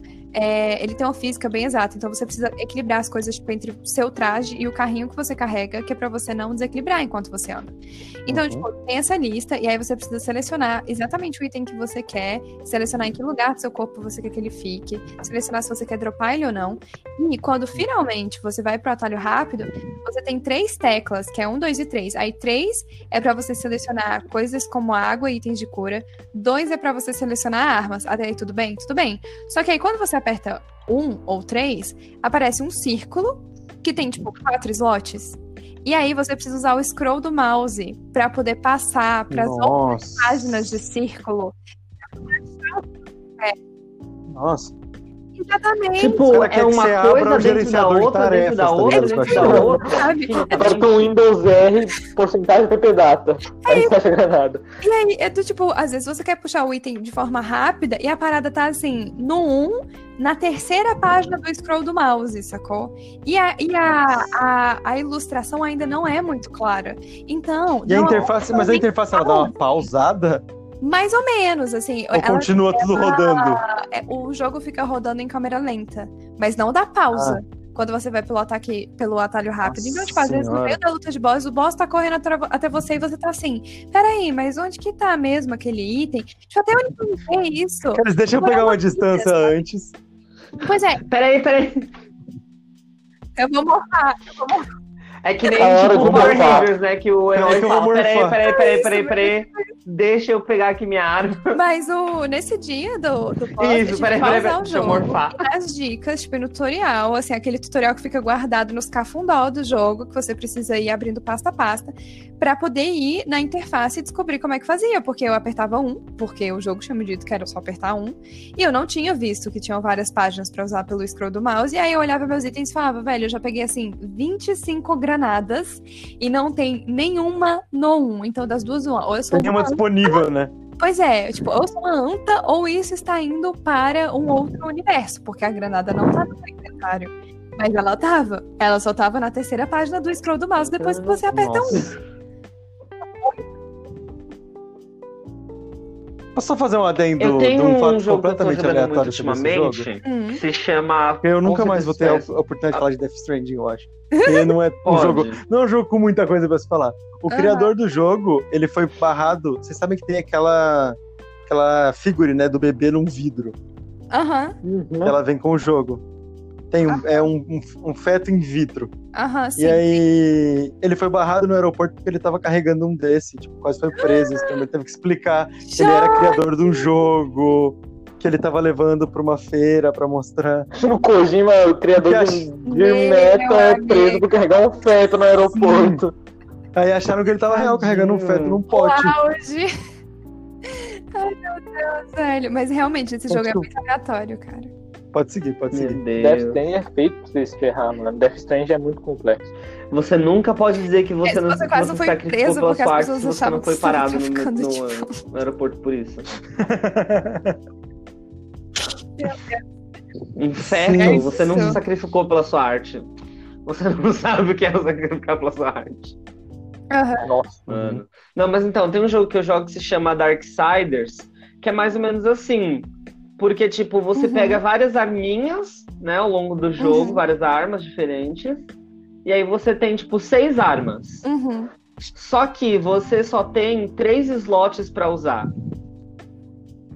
Então você tá, tipo, no meio de uma luta e você, tipo, putz, tal arma é mais poderosa. Aí você tem que pausar o jogo, entrar no seu inventário, trocar a arma para poder. Mas isso de trocar é mais comum do que parece. Pro jogo até. poder tipo, jogar. Eu acho que devia ser mais bosta. igual. Eu acho que devia ser mais igual Cuphead. Tipo, você vai entrar na fase, beleza. Sério? Só duas, dois tipos. Escolhe dois e vai. É, eu tô falando. Já que, que eu vou te dar só dois slots, fica só com dois, então. É, é tipo isso. O... Eu tô falando que não é, é mais comum do que parece, na moral, porque The Last of Us é assim. The Last of Us, Sim. você pode craftar os coldres. Mas do tipo, sei lá, você começa com um pra arma pequena, tipo, munição leve. E, é, e depois você fica um pra, pra espingarda, shotgun. E aí, uhum. tipo, depois de um tempo, você consegue craftar mais um coldre de pistola para você botar um revólver, alguma coisa assim, e mais outro coldre de munição pesada para você botar a arma que você quiser. E você tem muitas armas, assim, não é? Uau, 55 mil armas, que nem em Resident Evil, mas, tipo, você tem um, um, leque legal ali de armas que você vai pegando pelo caminho. E chega uma hora que acontece isso, é do tipo assim, tô no meio da batalha, eita, a munição dessa arma aqui acabou. Aí você tem que ficar segurando, tipo, a seta, eu acho acho, mil anos para poder abrir uhum. o, a, o menu de seleção, assim. Aí você vai, seleciona, troca e, e, joga. E às vezes isso é um pouco assim, pô, que saco. Mas ao mesmo tempo meio que faz sentido dentro da temática, porque, tipo, The Last of Us é um jogo meio de terror, meio de ação, que é pra você passar uns cagaços de vez em quando. Se eu tivesse tudo Você não vai querer colocar essa mecânica no COD, né? É, tipo, sabe, assim, no COD é resposta rápida, sabe? Quem atira primeiro leva. É tanto que tem as builds, né? Você tem pelo menos eu acho que era assim um tempo atrás, tipo, você tem a arma, munição leve, você tem a arma, munição pesada, você tem a sua faquinha e pronto, acabou, é isso, tipo, sim, sim. granadas, se muito tiver, te vira. Mas no, no The Last of Us... Inclusive, COD Mobile é o, o jogo com o melhor gráfico que tem pra mobile até hoje. É? Eu não sabia não. Esse ponto. Foi, foi, foi comparado com os outros de, do mesmo, de, de FPS, né? Pra uhum. mobile, e ele foi considerado o melhor. Pois é, mas é... eu, eu nunca joguei o COD Mobile. Na verdade, de jogos de tiro para celular, o único que eu já joguei foi Free Fire. E, uhum. Enfim, e foi muito breve. Eu joguei por umas três semanas. Só pra testar, falar que eu joguei. Aquelas, aquelas que, se, que se desculpa, né? Mas foi rápido, gente. Não, não joguei Free Fire. Eu não sou cara, um pro player de Free Fire. Sabe o que, que é pior? é que eu achei o joguinho legal, cara. Do tipo, é o melhor jogo que eu já joguei na minha vida? Não. Mas eu não entendo o hate que Free Fire recebe. Porque eu não achei ele ruim de jogar. Ah, tem umas coisas que são um pouco questionáveis, do tipo a mira gruda. Não, eu acho que o, o... não é nem por causa do jogo em si. É tipo que a proposta do jogo é fazer um jogo com os gráficos bem bagaçados mesmo. Sim. Pra ele ser um jogo leve e ele não, não ser um jogo tão celular. leve assim.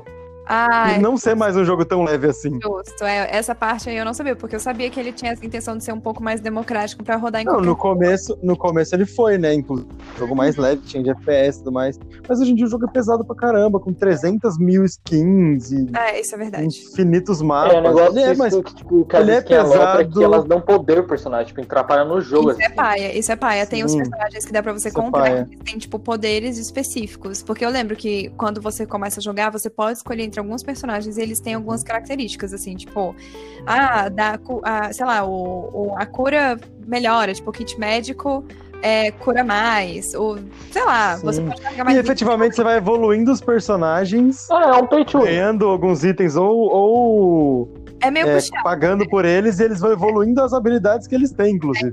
É, é meio paia mesmo. Eu lembro que, tipo, o breve período que eu joguei foi porque eu estava sem computador na época, eu não tinha PC gamer.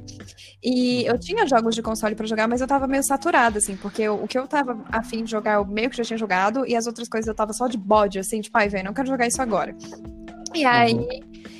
Um amigo meu, que inclusive ele é técnico de, um, de uma equipe de PUBG mobile. Legal. E, é, pois é, ele já foi pra Mundial tal, super gente boa. Ele. Eu conversei com ele sobre esses assuntos e ele falou. É, Cara, se você quiser produzir conteúdo, se você quiser começar a streamar alguma coisa, testa Free Fire. Porque, tipo, você tem celular, você consegue jogar. Tem várias uhum. plataformas que são focadas para jogo mobile, então, tipo, você consegue crescer rápido em lugares assim. E Uhum. é um jogo de boas pra você começar a aprender que tá muito hypado. E Free Fire é muito hypado até hoje, assim, tipo, é- Muito, muito. é, um Eu bom. vejo uma galera que daqui da minha cidade, que eu sou do, do litoral, né? Que, Aham. que vive disso hoje em dia, sabe? Ele tem um campo muito aberto. É muito. Ele É um um campo muito aberto. E aí, do tipo. E assim, a partir do momento que você pega o elo mais alto, eu acho que você já recebe uma carta da Garena pra jogar é, profissionalmente. É tipo isso, sabe? E aí o que aconteceu comigo foi o seguinte, eu comecei a jogar, e eu falei assim, ah, eu vou jogar, então eu vou jogar essa parada pra jogar, tá ligado? Tipo, vou aprender. E aí eu comecei jogando, é, acho que no final de uma temporada, faltava, tipo, menos de um mês pra essa temporada acabar. Uhum. E foi mais ou menos assim, eu comecei jogando, eu não sabia nada, daí eu dei uma pesquisadinha sobre o jogo, aprendi um pouquinho, e eu acho que num- em um dia, assim, eu fui do mais baixo do bronze até, assim, um ouro 1. E depois eu fiquei trabalhando pra ir aos pouquinhos jogando competitivo e subir mais. Eu fui subindo sem cair de rank nenhuma vez até o diamante 1. Uhum. Quando eu cheguei no diamante 1, eu caí a primeira vez pra plat 4.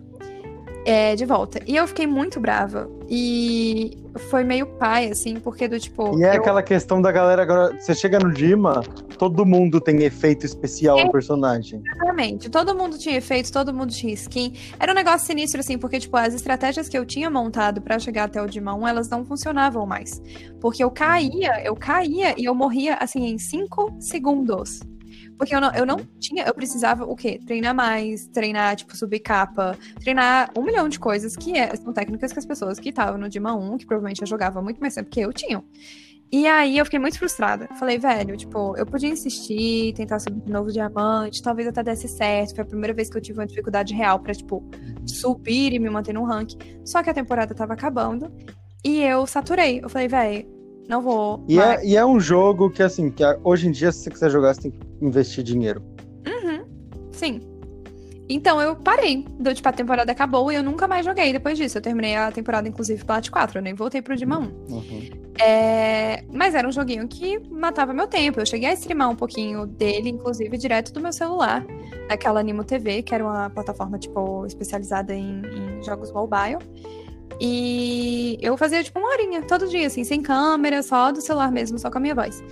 É, Mas assim, nunca mais. Depois disso, tipo, nunca mais joguei. Mas era um joguinho divertido, assim. do, tipo, Então, atualmente eu jogo bastante mobile. Até porque eu tô sem PC. Eu, o videogame eu não jogo tanto por até questão de não ter nenhum jogo novo no, no meu estilo que eu gosto bastante, sabe? Aham. Que é, é mais ou plataforma ou jogos de tipo partidas rápidas. Eu tô Uhum. jogando bastante Mobile Legends, né? Que é o, o LoL de celular. É, eu jogo também. Apesar eu de ele, existir- inclusive. Apesar de existir o LoL de celular, eu jogo Mobile Legends, porque eu jogo há mais tempo. Aham. É, eu jogo Brawl Stars, que Aham. eu acho legal. que A Supercell, a Supercell é muito boa em fazer o- a gameplay deles, eu acho muito. A Brawl Stars. jogabilidade é muito fácil. Brawl Stars é muito legal, aconselho, aconselho. Uhum. É Mobile Legends, Brawl Stars, Pokémon GO, por conta do, dos meus Insta- do meu Instagram de Pokémon e tudo mais. E o Fate Go, que é um jogo de, de cartas e tal. Só, Uhum. na real, atualmente. Mas focado na questão de, de jogos com, ou com a gameplay muito rápida, ou Mobile Legends, que eu Uhum. jogo por... É que o Mobile por- Legends é muito rápido, é tipo 20 minutos uma partida. Ah, então, Mobile Legends eu jogo por conta de apego emocional pela minha conta, mais do que, Uhum. que pelo jogo. Uhum. Gastei muito dinheiro em skin. Mano, eu só jogo Mobile porque qualquer jogo que eu pego pra jogar ranqueada e vejo que, tipo, eu sou razoavelmente bom, eu vicio no jogo muito fácil. Justo. Mas Você eu acho, bem, MOBA. MOBA. Cara, eu sou um zero à esquerda em MOBA. Eu tô, tipo, entrando no mundo do MOBA agora e eu sou uma batata. Do tipo. Eu também, eu comecei a jogar LoL semana bora jogar passada. Mobile Legends todo mundo, a gente fecha a pai. Mas é tipo isso. eu- o LOL de PC mesmo, eu comecei a jogar tem umas duas semanas também. Tô aprendendo, tipo, aos pouquinhos. Eu nunca joguei LOL. Mano, o LoL é bom, vou te falar que é bom, mano. Eu tinha um preconceitozinho com o LoL, falava que, tipo, é muita gente tóxica que tem lá. É. Mas LoL é bom, o jogo é bom. É legal, é legal jogar. Eu acho, assim, eu não jogo LOL no momento, pelo menos que eu tô aprendendo, eu não jogo pra tryhardar, sabe? Eu jogo de boas. Tipo, ai, tô afim de jogar alguma coisa, mas tô com preguiça de jogar assim super no foco. Vou jogar LOL. Que eu vou aprendendo as mecânicas e como a partida funciona aos pouquinhos, porque eu sou super iniciante. Tipo, sei lá, tem level de conta, minha tá tipo level 7, assim, sabe? Tá não, muito. tem uma galera que estuda personagens, caramba. Né, Eu não posso falar Murilo mesmo. sou desse tipo. Murilo eu, mesmo quando é eu pego um um jogo, nossa, se, se eu pego um jogo, se, tipo, o Arthur me fala, me pega um jogo e me dá uma hora e meia. Eu vou, tipo, saber montar um, uma build pro personagem dele em uma hora e meia da melhor build que existe Nossa, do jogo. Só, tipo, de lenda. Não, o Murilo seria um ótimo técnico pra, Sim, pra jogo. Porque ele estuda real o negócio. Nossa, eu tenho muita preguiça, velho. De verdade, assim. Por exemplo, Valorant. Valorant é o jogo que eu mais tenho jogado, assim, de uma forma frequente desde o ano passado. É, eu joguei do beta até agora. E entre jogar um pouquinho mais, durante a semana jogar um pouquinho menos. A essa altura do campeonato, já dava para eu ter estudado todos os agentes, saber todo o meta, saber como são as estratégias que podem ser montadas com determinadas interações de personagens e afins. Inclusive, ter estudado a minha main, que é a Viper, que é uma, uma main, é uma, uhum. uma agente que quase ninguém joga, diga de passagem. Tipo assim, é a minha favorita do, do jogo inteiro. Ah, e é bom, é bom para jogar competitivo, né? Pegar uma main que ninguém joga. Ninguém é bane. É muito bom. Porque, na, na, verdade, no Valorant não tem nenhum esquema de banimento, mas do tipo. É muito bom porque a galera dá insta-lock. Então, assim, o povo dá insta-lock no seu personagem, você não tem como pegar. E é uhum. muito bom que tem a possibilidade de ninguém ter interesse na sua personagem, porque do tipo, você sempre vai estar safe. Você pode escolher uhum. com calma, se precisar de um outro tipo de personagem no grupo, você pode ver o que, que você vai querer. Porque senão fica um desespero. Do, tipo, você entra na parte você tem que clicar e, e, e locar, entendeu? Porque senão alguém pega. E tem personagem uhum. no Valorant que é assim. É, mas é isso, do, tipo, até hoje eu não estudei. Eu podia ter estudado os mapas, ter estudado os pixels. E eu tenho preguiça. Eu resolvi que eu vou fazer isso nos próximos dias por causa de uma situação e tem um pouco a ver com o que a gente falou no começo da, da conversa sobre esse negócio de mina ter que ficar se provando que sabe jogar. Uhum. Mas eu, eu, decidi meio na raiva, assim, que eu ia começar a jogar melhor Valorant essa semana, porque eu passei por uma situação meio chata disso, de tipo, não sabe jogar direito. Aí eu falei, ah, é, então tá bom. Então, tipo, agora eu vou jogar direito, porque agora eu quero jogar. Eu vou pesquisar essa porcaria, eu vou jogar. Mas foi isso. Ah, mas é muito legal quando a gente pega pra, pra aprender mesmo o jogo e, e ele começa a, a, dar fruto, né? Você fala, não, tô jogando realmente melhor. Sim, dá resultado. Pois é. Assim, só de você jogar, mais com a intenção de levar a sério, você já vê a diferença. Do tipo, Valorant, normalmente, quando eu vou jogar, eu vou jogar de rolê, porque meu namorado joga muito, às vezes eu vou jogar com ele, competitivo. Mas eu tô meio, tipo, ah, vou uma partida aqui, de boas. Nos últimos dias, quando eu sentei para jogar, eu sentei do tipo full foco. Do tipo, uhum. vou dar o meu 200% para conseguir mandar bem nesse jogo. E já faz muita diferença, porque quando você se dedica nesse nível pra, ah, eu vou, não vou trollar, não vou ficar de conversinha, tipo, o conceito do tryhard mesmo. Você uhum. começa a se conectar, tipo, no nível de reflexo, assim, do jogo, que você naturalmente já acaba pegando mais kill, você já tem uma antecipação maior da estratégia do inimigo, você dá umas calls mais precisas, porque você tá mais focado, sabe? E então uhum. então faz muita diferença, tipo, muita mesmo. E eu, eu vejo muito isso com a, a galera que joga Overwatch. Eu vejo que a galera que joga Overwatch é muito focada no jogo, num nível nossa, é, é, até absurdo. Porque, tipo assim, eu fui jogar Overwatch, ele já tava meio fora do hype, né? Uhum. E quem jogava é a galera do tryhard. Sim. E assim, não dá pra você, como iniciante no, no jogo, você tem que já saber jogar muitos outros jogos de FPS. Sim. Já ter todo aquele, aquele conhecimento, porque você entra pra morrer. Sim. As, Overwatch. As primeiras 10 partidas vai ser só pra morrer. Sim, eu, eu, eu, joguei agora quando tava no período de, de teste grátis que eles liberaram, uhum. tipo, agora, sei lá, no final do ano passado, começo desse ano. Eu joguei um uhum. pouquinho e eu dei sorte que eu caí com outras pessoas que eu acho que também tinham acabado de começar a jogar. Então, tipo, eu fiz Acho até... que até por causa do período de teste, né? Exato. Fica um assim, pouco ma maior a galera. Mas eu joguei com a Diva todas as partidas que eu fui. E eu achei super legal. Tipo, fiz umas, umas jogadas interessantes e tal. O meu namorado, que já tinha jogado Overwatch em outras ocasiões, foi me passando, tipo, o geral, assim, de como as partidas funcionavam. Mas eu reconheço muito isso de tryhard, por exemplo, no Apex. Que um dia desses eu fui jogar Apex Legends e foi impossível. Nossa, eu sou viciado do Apex, mano. Véi, foi impossível para mim, de verdade, porque eu entrei para jogar, e já era meio demorado para achar a partida. E quando a gente achava a partida, era com a galera que claramente jogava há muito tempo. Então, do, tipo, eu não conseguia fazer nada. Eu, eu, literalmente, assim, eu acho que eu tentei umas 10 partidas, a gente não ficou nem no top 50%, eu acho, em nenhuma delas. Não, mas eu acho que isso aí você, consegue encaixar até pro próprio Fall Guys, que é meio recente. Sim. Fall Guys, se você joga com a galera que já joga há muito tempo, os caras eles sabem todos os macetes de todas as fases e Sabe? atalhos. Ai, não, porque esse sprite não encaixa aqui, então dá pra passar espremido num canto tal, É se eu pular de tal jeito. E você Pelo lá, amor de Deus, sabe? eu né? fazer Olimpíadas do Faustão aqui, sabe? Tipo, yay! Nossa, é. Mas, No COD também tem muito isso, porque, tipo, que nem eu jogo COD há muito tempo. Eu jogo, tipo, há uns 10 anos, desde quando eu comecei a jogar videogame. uhum, Tipo, eu era bem criança, tinha uns 6 anos, mas, enfim. uhum. E hoje em dia eu parei de jogar um COD por uns 3 anos, aí eu voltei no último COD, não no. É, no último COD, Modern Warfare. Aham. Uhum. E, tipo, eu voltei totalmente diferente. Antigamente eu ficava 0 barra 25. Aí eu voltei, tipo, me concentrei pra jogar e, tipo, peguei uns 60 barra 2. Aham. Mas é Uhum. isso. Eu acho que quando você brincando foca um pouco mais, ajuda muito, sabe? Mas realmente tem alguns jogos que as pessoas são muito tryhard, velho. É difícil você se inserir. O outro jogo que eu sinto um pouco isso é Fortnite. Porque Fortnite tem a Nossa. dinâmica de construção que não é comum pra uma pessoa que nunca jogou. Labirintite não gosta do Sabe? Fortnite. É puxado, cara. Eu joguei ontem Forte. E assim, bala tá em dia. Eu levo galera na bala, ah, inclusive bem de longe, assim. O pessoal ficava, nossa, meu Deus, mas você tá levando muita bala, tipo, a galera tá, tá caindo muito rápido. Aí eu, tipo, é, mas se a pessoa. Aí o maluco vai e me constrói a Torre Eiffel. É, a pessoa constrói o Burj Khalifa na minha frente, eu fico assim, tá, o que é que bala vai fazer contra isso agora? Porque não tem o que fazer. Alguém tem um RPG pra me derrubar o Burj Khalifa? Velho, tipo, não tem, sabe? Não tem. E aí eu pa- passei raiva por causa disso, porque era do tipo, alguém começava a atirar em mim, o que, que eu fazia? Pegava cover atrás da árvore. E o povo rindo no chat da minha Twitch, sabe? Do tipo, e tu, você tá com 600 de material, constrói alguma coisa. E eu, tipo, gente, eu não sei fazer isso. Gente, eu tô jogando Battle Royale ou Minecraft. Mano, e, tipo, eu joguei Fortnite assim, assim, quatro vezes na vida. Então, eu vou construir, sabe assim, senhorinha? Ai, peraí. Ah, tá, eu vou apertar Q.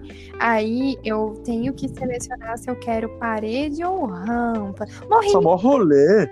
Eu vejo meu irmão jogando no controle, ele me constrói um bagulho em 5 segundos. Eu falo, maluco, de onde você tirou essa parede, tá ligado? Mano, é bizarro. Me bota trap no.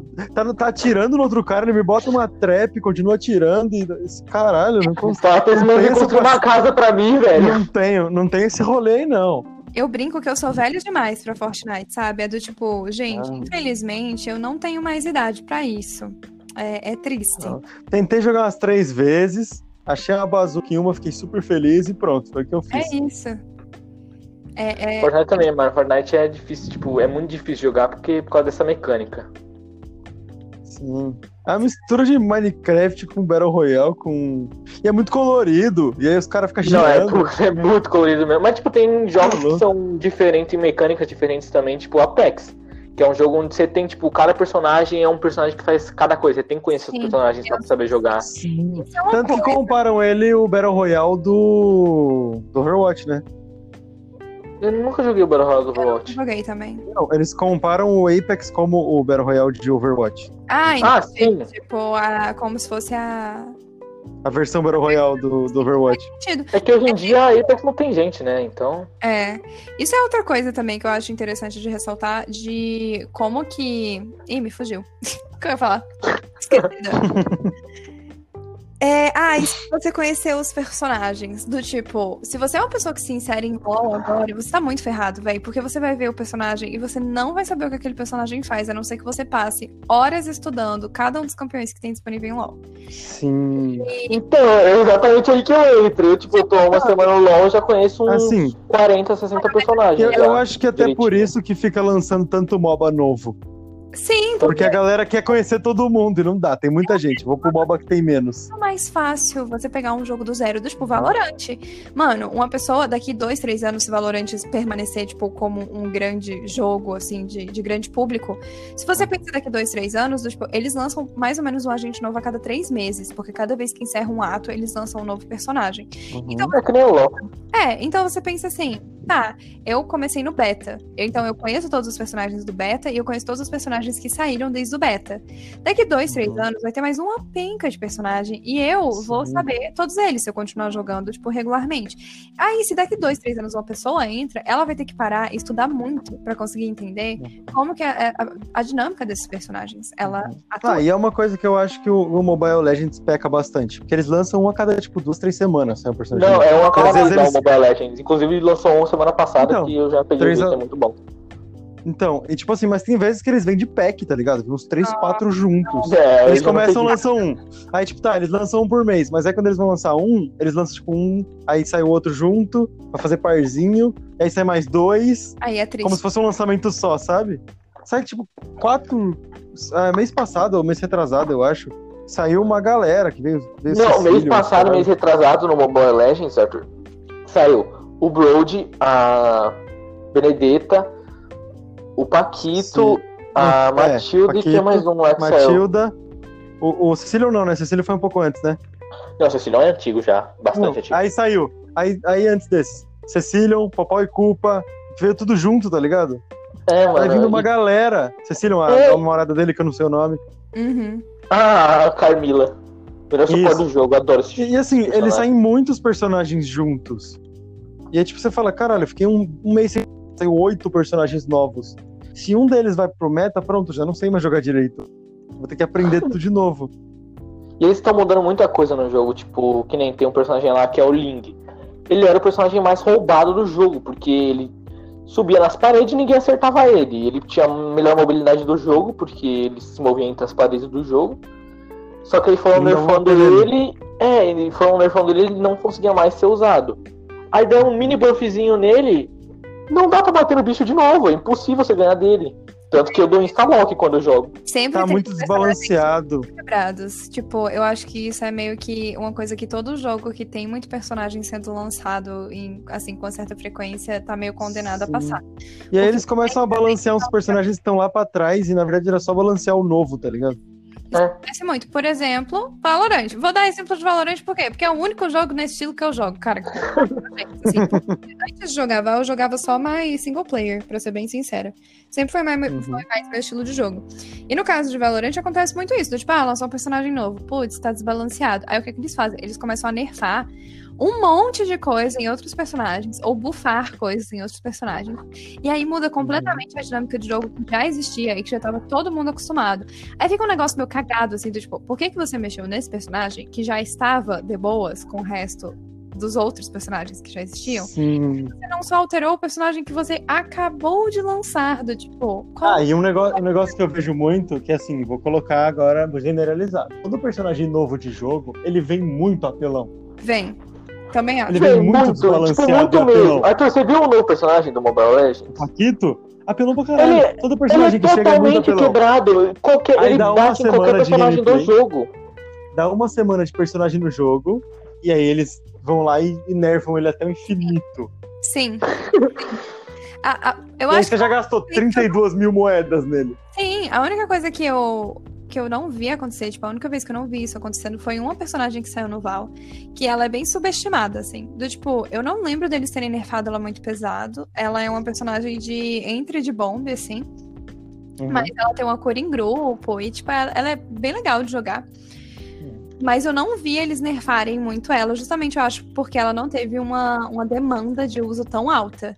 Em contrapartida, teve outra, outras duas personagens, mas uma em específico, que é a Killjoy, que é uma personagem feita mais de sentinela, ela é pra segurar, tipo, entre. pra segurar, tipo, a- os adversários, né?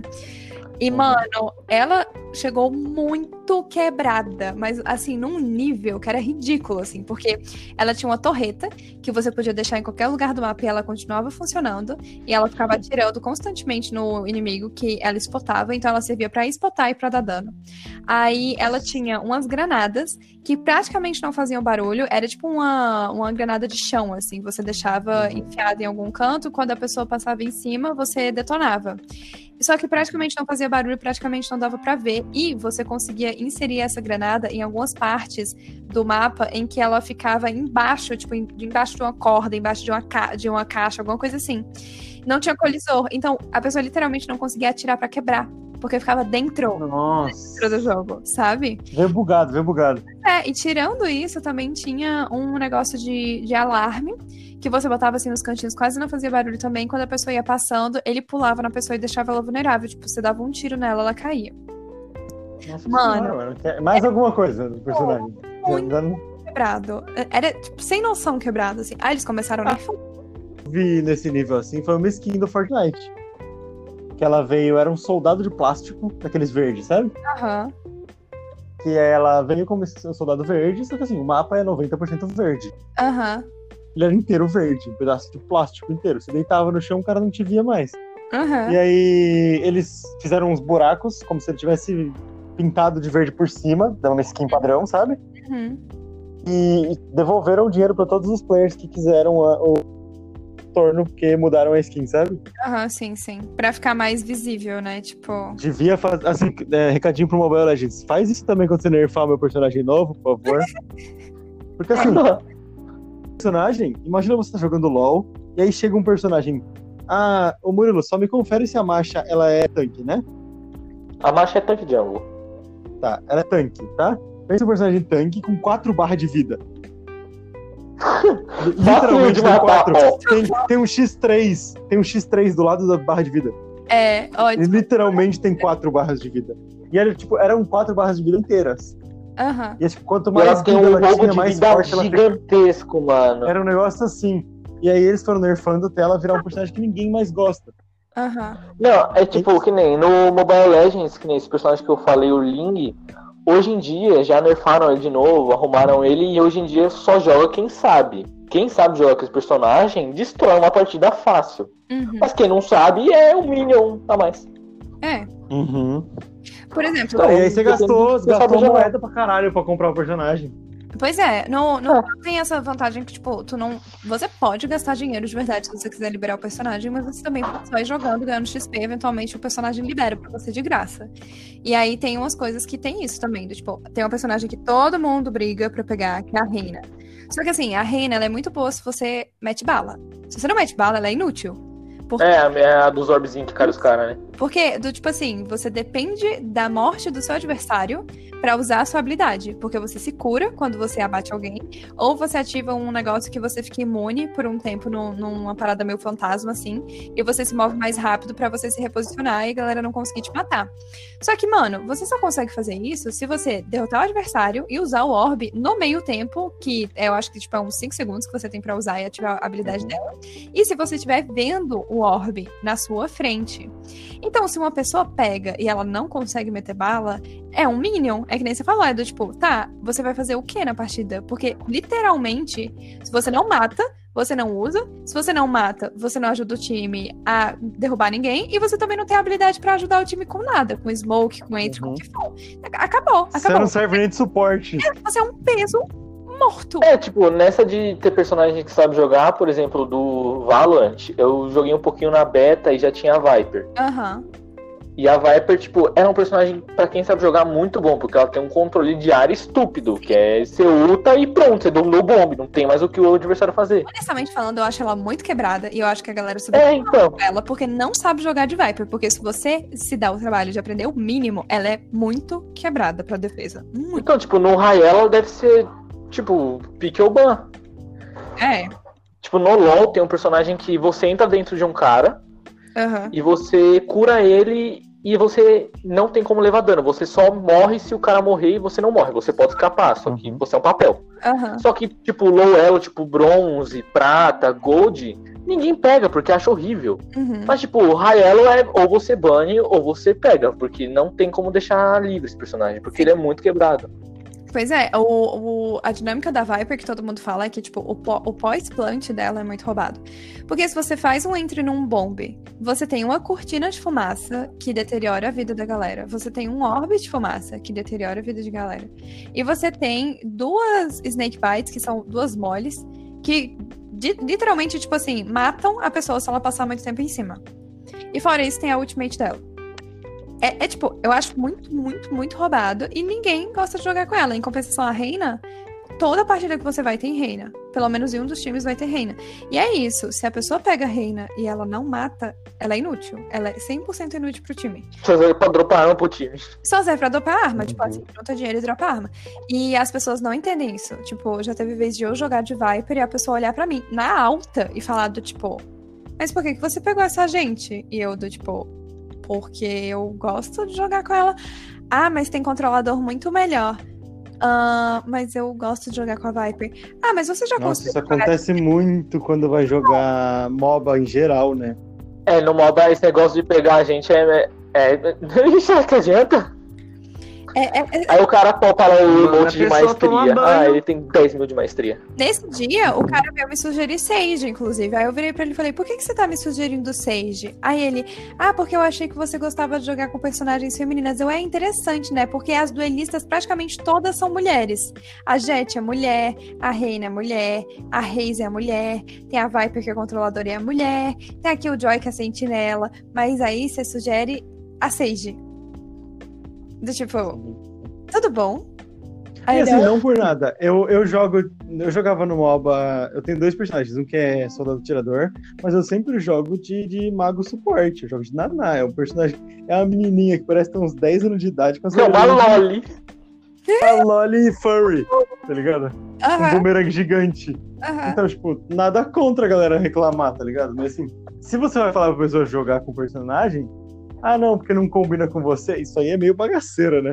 É meio. É que no MOBA não importa só você saber jogar com o personagem, você saber buildar, saber o que, que ele faz numa teamfight e como é que você pode utilizar ele melhor. Tipo, se você faz um, um dano mágico, uma cura ou um slow no personagem. Uhum. Tipo, no, no jogo MOBA é muito mais complexo isso, velho. Uhum. No Valorant é, tipo, se você sabe atirar já é um ponto, e se É um- você souber usar o personagem é melhor ainda. Na verdade, no fundo, no fundo, a impressão que eu tenho é que nos, nos ranks mais altos, e assim, eu nunca cheguei em rank alto em, em Val. Tipo, o máximo que eu joguei foi ouro, que é no meio do caminho ali. Mas o que eu acho que diferencia quando você tá nos ranks mais altos é bala. Porque a galera que eu jogo, a gente até tem uma, uma estratégia, a gente tem call. Quando a gente é, joga time fechado, assim, o time funciona muito bem. Só que tem algumas vezes que a gente não consegue ganhar na bala. Então, é do tipo assim, a gente tem toda a estratégia montada, só que vem um cara, às vezes, do outro time, e troca com todo mundo e ganha. Do tipo, Uhum. dá um headshot, assim, cada um e ganha. Aí a gente fica, velho, é bala, sabe? Tem que melhorar no tiro. Não tem o que fazer. Uhum. É, parece que serve Ah, o aim não adianta nada você ter 300, jogo de... você ter todo um conhecimento de jogo e não conseguir atirar no inimigo. É, É tipo você saber jogar um mob e não acertar nenhuma skill, porque você é cego. Não adianta nada.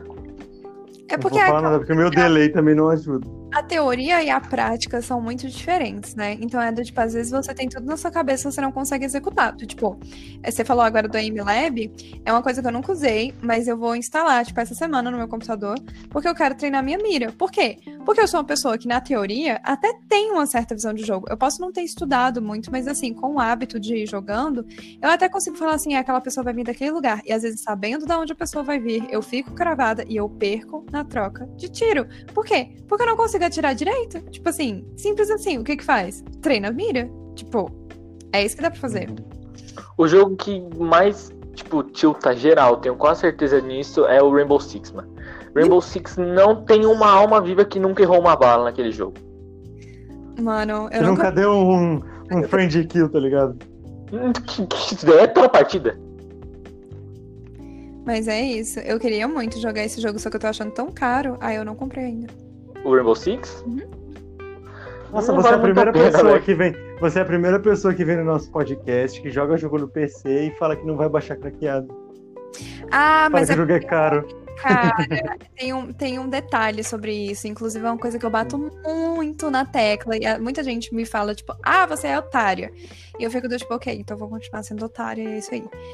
Que é o seguinte: primeiro que eu sou formada em direito, então pra mim já é muito puxado usar coisa cra- craqueada. Eu vou falar que eu nunca na vida usei coisa craqueada? Óbvio que não. Porque Nunca já- jogou um emulador na vida. é. Não tem como, né?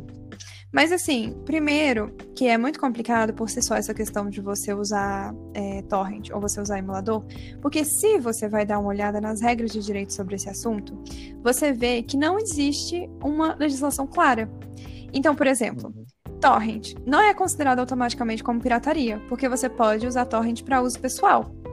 E aí, Uhum. pirataria, é, uma das coisas que tipifica a pirataria é você ter lucro sobre o conteúdo que você tá e, digamos assim, compartilhando na internet. Como o torrent é para uso pessoal e é sem lucro, você pode ter um problema, assim, o servidor pode ter um problema com isso, porque tá distribuindo o conteúdo, mas você baixar na teoria não ia te dar nada. Emulador é semelhante. Você poderia emular coisas no seu computador, desde que você tivesse a mídia física ou digital desse jogo. Ter a digital não ia fazer sentido você usar emulador, mas digamos que você tem uma mídia física de um jogo do Nintendo 64 e o seu Nintendo 64 por alguma razão não funciona mais. É, segundo as regras que eu pesquisei, legítimo você que tem essa mídia física, você emular no seu computador, porque você tem o jogo. Então você comprou o jogo e você teria direito de jogar. E vitaliciamente, porque a fita tá com você. Você só não consegue mais executar porque, sei lá, seu videogame tá velho. Achei Só que- muito bom você usar o 64 de, de De exemplo, exemplo, porque eu tô com um no meu quarto instalado, inclusive. Tô Pois jogando é. todo dia. Eu tenho o meu ainda, mas os meus controles estão, tipo, pela hora da morte. Inclusive, nem tá comigo, tá com meu irmão. Mas, enfim. Aí, o que que acontece? Qual é a minha ressalva sobre essa questão de baixar coisa craqueada? É porque, no meu caso, eu faço stream. E no caso da stream, eu tenho lucro. É um lucro exorbitante? Não. Mas, se por acaso, em algum momento, alguém resolvesse denunciar de alguma forma e eles fossem averiguar, eu podia tomar uma denúncia, né, de pirataria, porque eu tenho lucro em cima de um jogo que eu poderia ter baixado da internet. Então, eu não arrisco. Questão de jogo pra mim é Uhum. sagrada. Desde pequena, a gente tinha esse hábito de comprar jogo original. É, nunca teve PlayStation 2 aqui em casa, então a gente não passou. É isso que eu ia falar. É, a gente não passou pela época do ah, vai ali na vendinha da esquina, compra 3 por 15. 20 jogos a 10 reais e vamos testar todos os discos pra ver dos, tipo, 20 quais dos três que vão funcionar. Isso não existia. Ou se é jogo mesmo, não é um filme do Shrek 5. é tipo. É, eu fui. Eu fui- vendinha tava muito boa, Não, Luiz. pode parar. É, Geralmente funcionava mas- pelo menos uns 15. o... Mas, tipo, não, isso não acontecia aqui em casa. Ah, eu. E na época mais era antiga de Super Nintendo Nintendo 64, era uma época que não era eu que escolhia as Não fitas. tinha pirataria também, né? Vou Não combinar tinha que era muito mais difícil. difícil. E não era eu a responsável por comprar as coisas. Tipo tipo assim, eu, eu nasci, esses consoles já estavam na minha casa, só aprendi a jogar, sabe? Mas Uhum. agora que eu tenho autonomia. Desculpa, galera. A minha voz vai cansando durante a semana. Agora que eu tenho autonomia para escolher o que, o que eu vou comprar, né? Eu prefiro mil vezes Normal. não ter todos os jogos, mas escolher bem o que eu quero ter e pagar por esses jogos. Inclusive porque às vezes você tem jogo de desenvolvedor independente que é uma pessoa que não tem um lucro exorbitante em cima do jogo que fez. Então, tipo, legal você incentivar a pessoa, né? Tipo, dar o, o dinheiro devido para o produtor. É, eu prefiro sempre comprar o original. Ou esperar uma promoção, que nem eu fiz com o próprio Death Stranding, que é tipo um monstro, mas eu esperei uma promoção e comprei bonitinho. É, Ou alguma coisa do gênero, porque eu me sinto muito mal por si só de fazer isso. E tem a preocupação de que eu não quero tomar nenhum tipo de denúncia ou ter nenhum BO pra cima de mim por causa de uma questão dessa, Uhum. sabe? Até porque você entende disso, né? Sim, sim, sim. É, tipo, velho.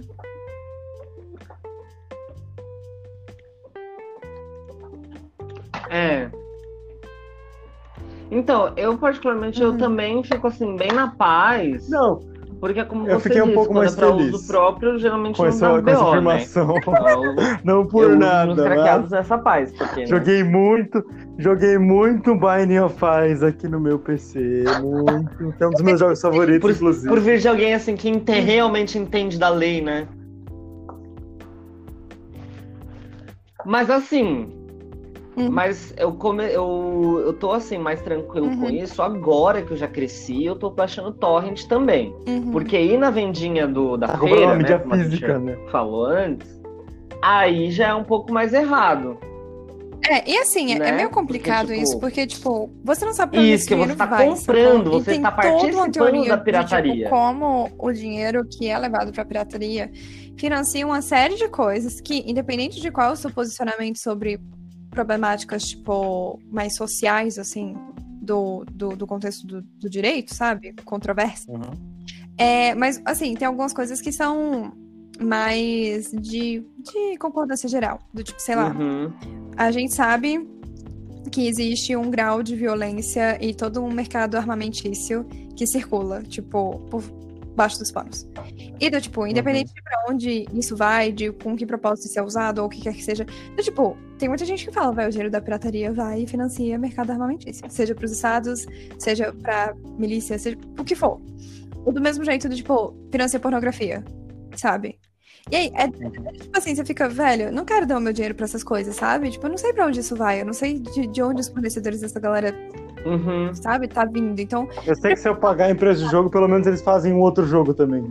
é assim, ah, eu tenho certeza que essas empresas são limpas e que elas não usam o poder e o dinheiro delas para coisas subversivas. Não tenho certeza. Mas, Mas é menos provável. na teoria, na teoria, essa empresa, né, se ela tivesse com o nome sujo, ela não tava aqui produzindo coisa. Em teoria? Coisa. Hum, será que é assim mesmo? Não sabemos, mas, tipo, velho, é o melhor que dá pra gente fazer, sabe? Por isso que eu digo, crianças, não pirateiem, compre de empresas indies. Falar em empresa indie, tipo, tem muita empresa que dá Empresa gosto indie. você comprar, Sim, tipo, sim, que nem, por exemplo, Terraria, que eu joguei com o irmão do Arthur, que a gente é primo, né? E, tipo, minha infância inteira foi jogando esse jogo.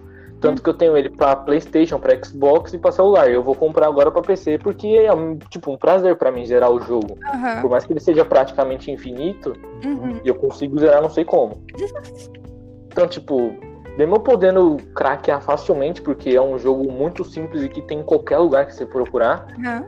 tipo, é prazer pra mim comprar o jogo, tipo, por 60 conto pra poder jogar de novo num, do zero. Ah, é fácil Sim, eu, ti- né? eu tive isso com o Dimo, do, de celular, que é um jogo de música, inclusive maravilhoso. Tem até duas action figures do jogo. Nossa. Eu, eu amo esse jogo de paixão, é um dos meus jogos favoritos. Assim, a história é incrível. E eu, eu, eu acho que o primeiro é o jogo que eu comprei real de celular, sabe? Uhum. Porque, tipo assim, eu gostava muito, ele, ele vem com. Você baixa o jogo completo e ele já vem até uma parte como se fosse uma demo, sabe? Como era antigamente nos consoles, você baixava o jogo, ele ia até uma certa parte. E aí ele falava, beleza, você já baixou o jogo inteiro, mas se você quiser continuar, é só você pagar aqui e a gente te libera. Uhum. E o jogo é muito bom. Eu recomendo pra todo mundo. Mas é, sei lá, gente, esses temas eles são sempre muito complexos, porque, tipo, eu acho também que o, o que acontece aqui no Brasil é que, assim, a, o esquema de torrent e de pirataria é uma coisa que é muito normalizada na mente do brasileiro de forma geral. E se você analisa esse mesmo tipo de situação no exterior, você vê que lá não funciona assim. Lá, lá se você baixa coisa, a polícia baixa na sua porta com a notificação de multa. Ou Uhum. até pior, dependendo. E não é só assim nos Estados Unidos, é assim no Canadá, é assim na Alemanha, é assim em um milhão de lugares. E aqui no Brasil. Pois é, aqui no Brasil é tipo, ah, não, mano, não dá nada. Só que sempre tem essa coisa, ok, gente, não dá nada. que é o mas, jeitinho assim, brasileiro, não né? como saber até quando não vai dar nada. E é um pouco complicado se você é uma figura mais pública. Ai, nossa, tá se achando famosa. Não, mano, longe disso, eu não me acho nem um pouco famosa. Mas assim, Apesar de ser um pouco. eu não, eu não me acho. De verdade, gente, eu me acho, tipo, bem, bem de boas. Mas é do tipo, vou arriscar? Não vou. Porque você começa a ganhar um pouco de notoriedade, é óbvio que a chance de dar BO pra você é maior. Então, na dúvida, é melhor não arriscar, sabe? Aproveitar aqui que ficou todo mundo quietinho, vou fazer um adendo do nosso primeiro e único patrocinador, que é a Doceria Irmãs. E é isso aí, eu não sei fazer muito merchan. É, o Murilo ficou sem net, foi isso que aconteceu. Tururu. Não, gente, mas docinho O tudo Luiz pra tá me ouvindo? Pior que eu já tô, tipo, super com sono, vai, acredita? Eu tô assim, tururu aqui. Ah, quiser, já, quiser que a gente já vai fechando. Não, mas assim, não preocupa. É porque, velho, eu sou acostumada a encerrar a live umas 11 e pouco, né? E aí, Uhum. eu ligo pro meu namorado e eu já ligo deitada. Então, tipo, normalmente meia-noite eu já tô deitada, tipo, meio dormindo já. Aí agora eu virei uma senhorinha, tipo, da meia-noite eu tô assim, ai meu Deus, que sono. Oh, mano. Toma meu cafezinho da noite pra dormir. É, Pegar minha aguinha, tomar meu copinho de leite e deitar. é tipo isso, gente. Eita, gente, eu acho que eu.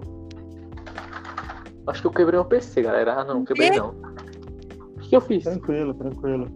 Ó, viu? Se alguma loja de PC quiser patrocinar a gente, o Murilo quebrou o dele agora. É isso. Não, não sei, eu, eu ou estourei alguma coisa no meu teclado. Ah, não, só tinha desligado o LED. Ai, meu Deus. Tá tudo bem. Tudo sob controle. Só esperar o Lu entrar de novo pra gente encerrar, então. Senão o Murilo vai quebrar a casa inteira. Eu me muto pra não, não escutar os barulhos da quebradeira que eu tô fazendo aqui. Ah, não, não existe mutar no, no Anchor também, tem essa? É, que eu tiro Você- o botão do fone, Você né? tampa o seu microfone, é- tampa o seu microfone com a boca. Não, é que eu tenho aquele adaptadorzinho, dá pra tirar o, o fone e só Ah. fica escutando. E não deixa eu ter escutado uns barulhos de metal batendo aqui, que eu quase quebrei a cadeira também. Ah, O Murilo é o true gamer, true gamer. um Caralho, true gamer, destrói o PC quando fica puto no jogo. Você vê, você vê o nosso, nosso profissionalismo, né? A gente não cai e não volta nunca mais. Não, mano, mas Opa. relaxa. Tipo, não preocupa. Ai, calma. Ah, a, gente, a gente pode marcar Caiu e fazer todo mundo. outro, não tem problema nenhum. A gente adorou conversar com você. A gente pode fazer infinitos podcasts. Eu comentei do soninho, nossa. gente, mas não era pra expulsar também, não. Assim, é de boa, a gente Não, pode. não, beleza, tá desmerecendo nós. Não, Preciso assim, dormir, não. eu tenho horários. Não, gente, jamais. Muito, muito boa. Eu só falei que eu Assim, eu não vou. Eu não vou ser o chato do rolê, mas eu tenho É. horários. Eu tenho. Ah, tá real. bom, tá bom. Trabalha, Você vai pra praia amanhã. Não, eu vou amanhã à noite. Não, de manhã tá eu bom, tá bom. eu sou santa. Tá? Mas é, tá gente. bom, tá. tá bom. Tem algum- mais alguma coisa Mas- que vocês querem comentar, assim? Não, mas. Não é nem questão da gente te, te expulsar, da gente querer cortar o assunto da metade. É porque, assim, vamos ser sinceros, Turi. Duas horas de podcast Justo, não é muita gente que ouve, não. Não, né, eu super entendeu? entendo. Eu só fiquei preocupada mesmo de vocês acharem que eu tava querendo vazar do rolê. Não, não, tranquilo. E assim, é, e assim, eu tenho o seu contato, você vai voltar que a gente pode aqui. só terminar o Você vai assunto. voltar aqui mais vezes. Todo mundo que vem volta mais vezes. Isso é muito Sim, legal. Porque vocês Já, já acho que é a terceira vez que eu tô aqui, eu nem sei por que, que eu tô aqui, velho. E assim, fiz Não, a melhor escolha em colocar o Murilo nessa cal. A melhor escolha da minha vida foi botar o Murilo nessa cal. Foi. Nossa, o trabalho foi tão leve. Beleza. Mas, É. É por isso que eu digo que ele é um gamer de estimação, entendeu? Ele é um amorzinho. Ele participa. Ele conversa. Ai, gente, mas é eu adorei legal. conversar com vocês. Super voltarei.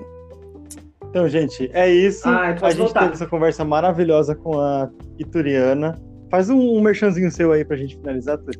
Tá bom, então, pessoal. Se vocês Hum. quiserem me seguir nas minhas redes sociais, todas elas são Ituriana, Ituriana no TikTok, Ituriana Underline Bru no Instagram. Se você jogar Ituriana no Google, vai aparecer as minhas redes sociais, pode ficar tranquilo, então é bem fácil de achar. E, gente, é isso. Eu espero que vocês tenham gostado da conversa. Ah, o meu YouTube é Era Uma Vez um Nerd, porque não sabemos. Ele é diferente do resto. Eu não sei porquê até hoje. Mas é isso, me sigam lá. Tem conteúdo gamer todos os dias sendo postado nas minhas redes sociais. E eu faço stream na Twitch TV também todos os dias, a partir de sete e meia da noite, todos os dias menos sábado, de jogos variados. E é isso, eu espero que vocês tenham gostado do meu assunto gamer, gente. Eu me esforço. A gente adorou, a gente adorou. Ai, Eu adorei também. Obrigado ao Murilo Sim. também por ser nosso pet. E como sempre. Sempre aqui. Meu pagamento é Murilo. feito em RPG, gente, só pra deixar vocês claros que eu não sou maltratado aqui. Sim, tá bom. Nenhum, nenhum tá Murilo foi uma arma ferido durante as gravações. É tipo isso. Ele não está sob cativeiro tendo que falar Na isso. minha live, Na minha tá live as Ele pessoas zoam que eu sou a, eu sou a Ituri Deusa, que comanda o Ituri Reino, e eu tenho um porão, e que tem followers meus que ficam presos no meu porão, vocês têm noção? Sim. Inclusive, É esse podcast inteiro, ele é só uma máscara, mas na verdade a gente tá no porão dela. É que isso. gravar podcasts pra ela começar a aparecer Se você podcast. inverter o podcast, escutar de trás pra frente, vai ter uma, duas horas de podcast falando da gente pedindo Mensagem. socorro, na verdade.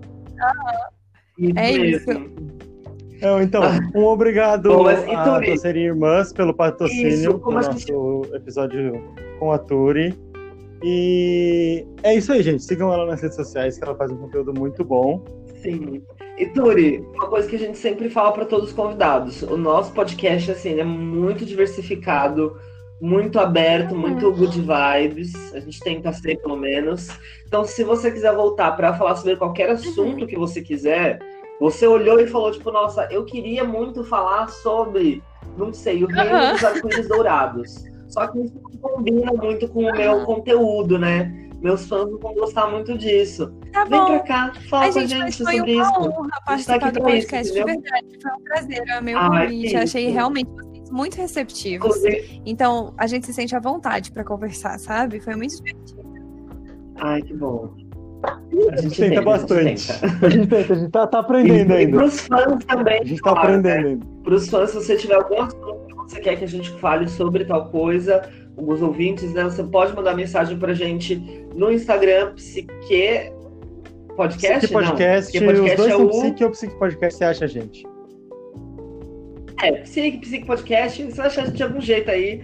Pode jogar no Instagram, pode jogar no TikTok, que a gente tá lá, a gente vai ouvir sua mensagem, a gente vai ler sua mensagem. Se você quiser conversar aqui com a gente também, é só marcar um dia que a gente tá aberto. É beleza? isso. Muito obrigado, gente. Sigam a Arturiana. O arroba dela vai estar aqui na- no nome do episódio, igual todos os outros convidados.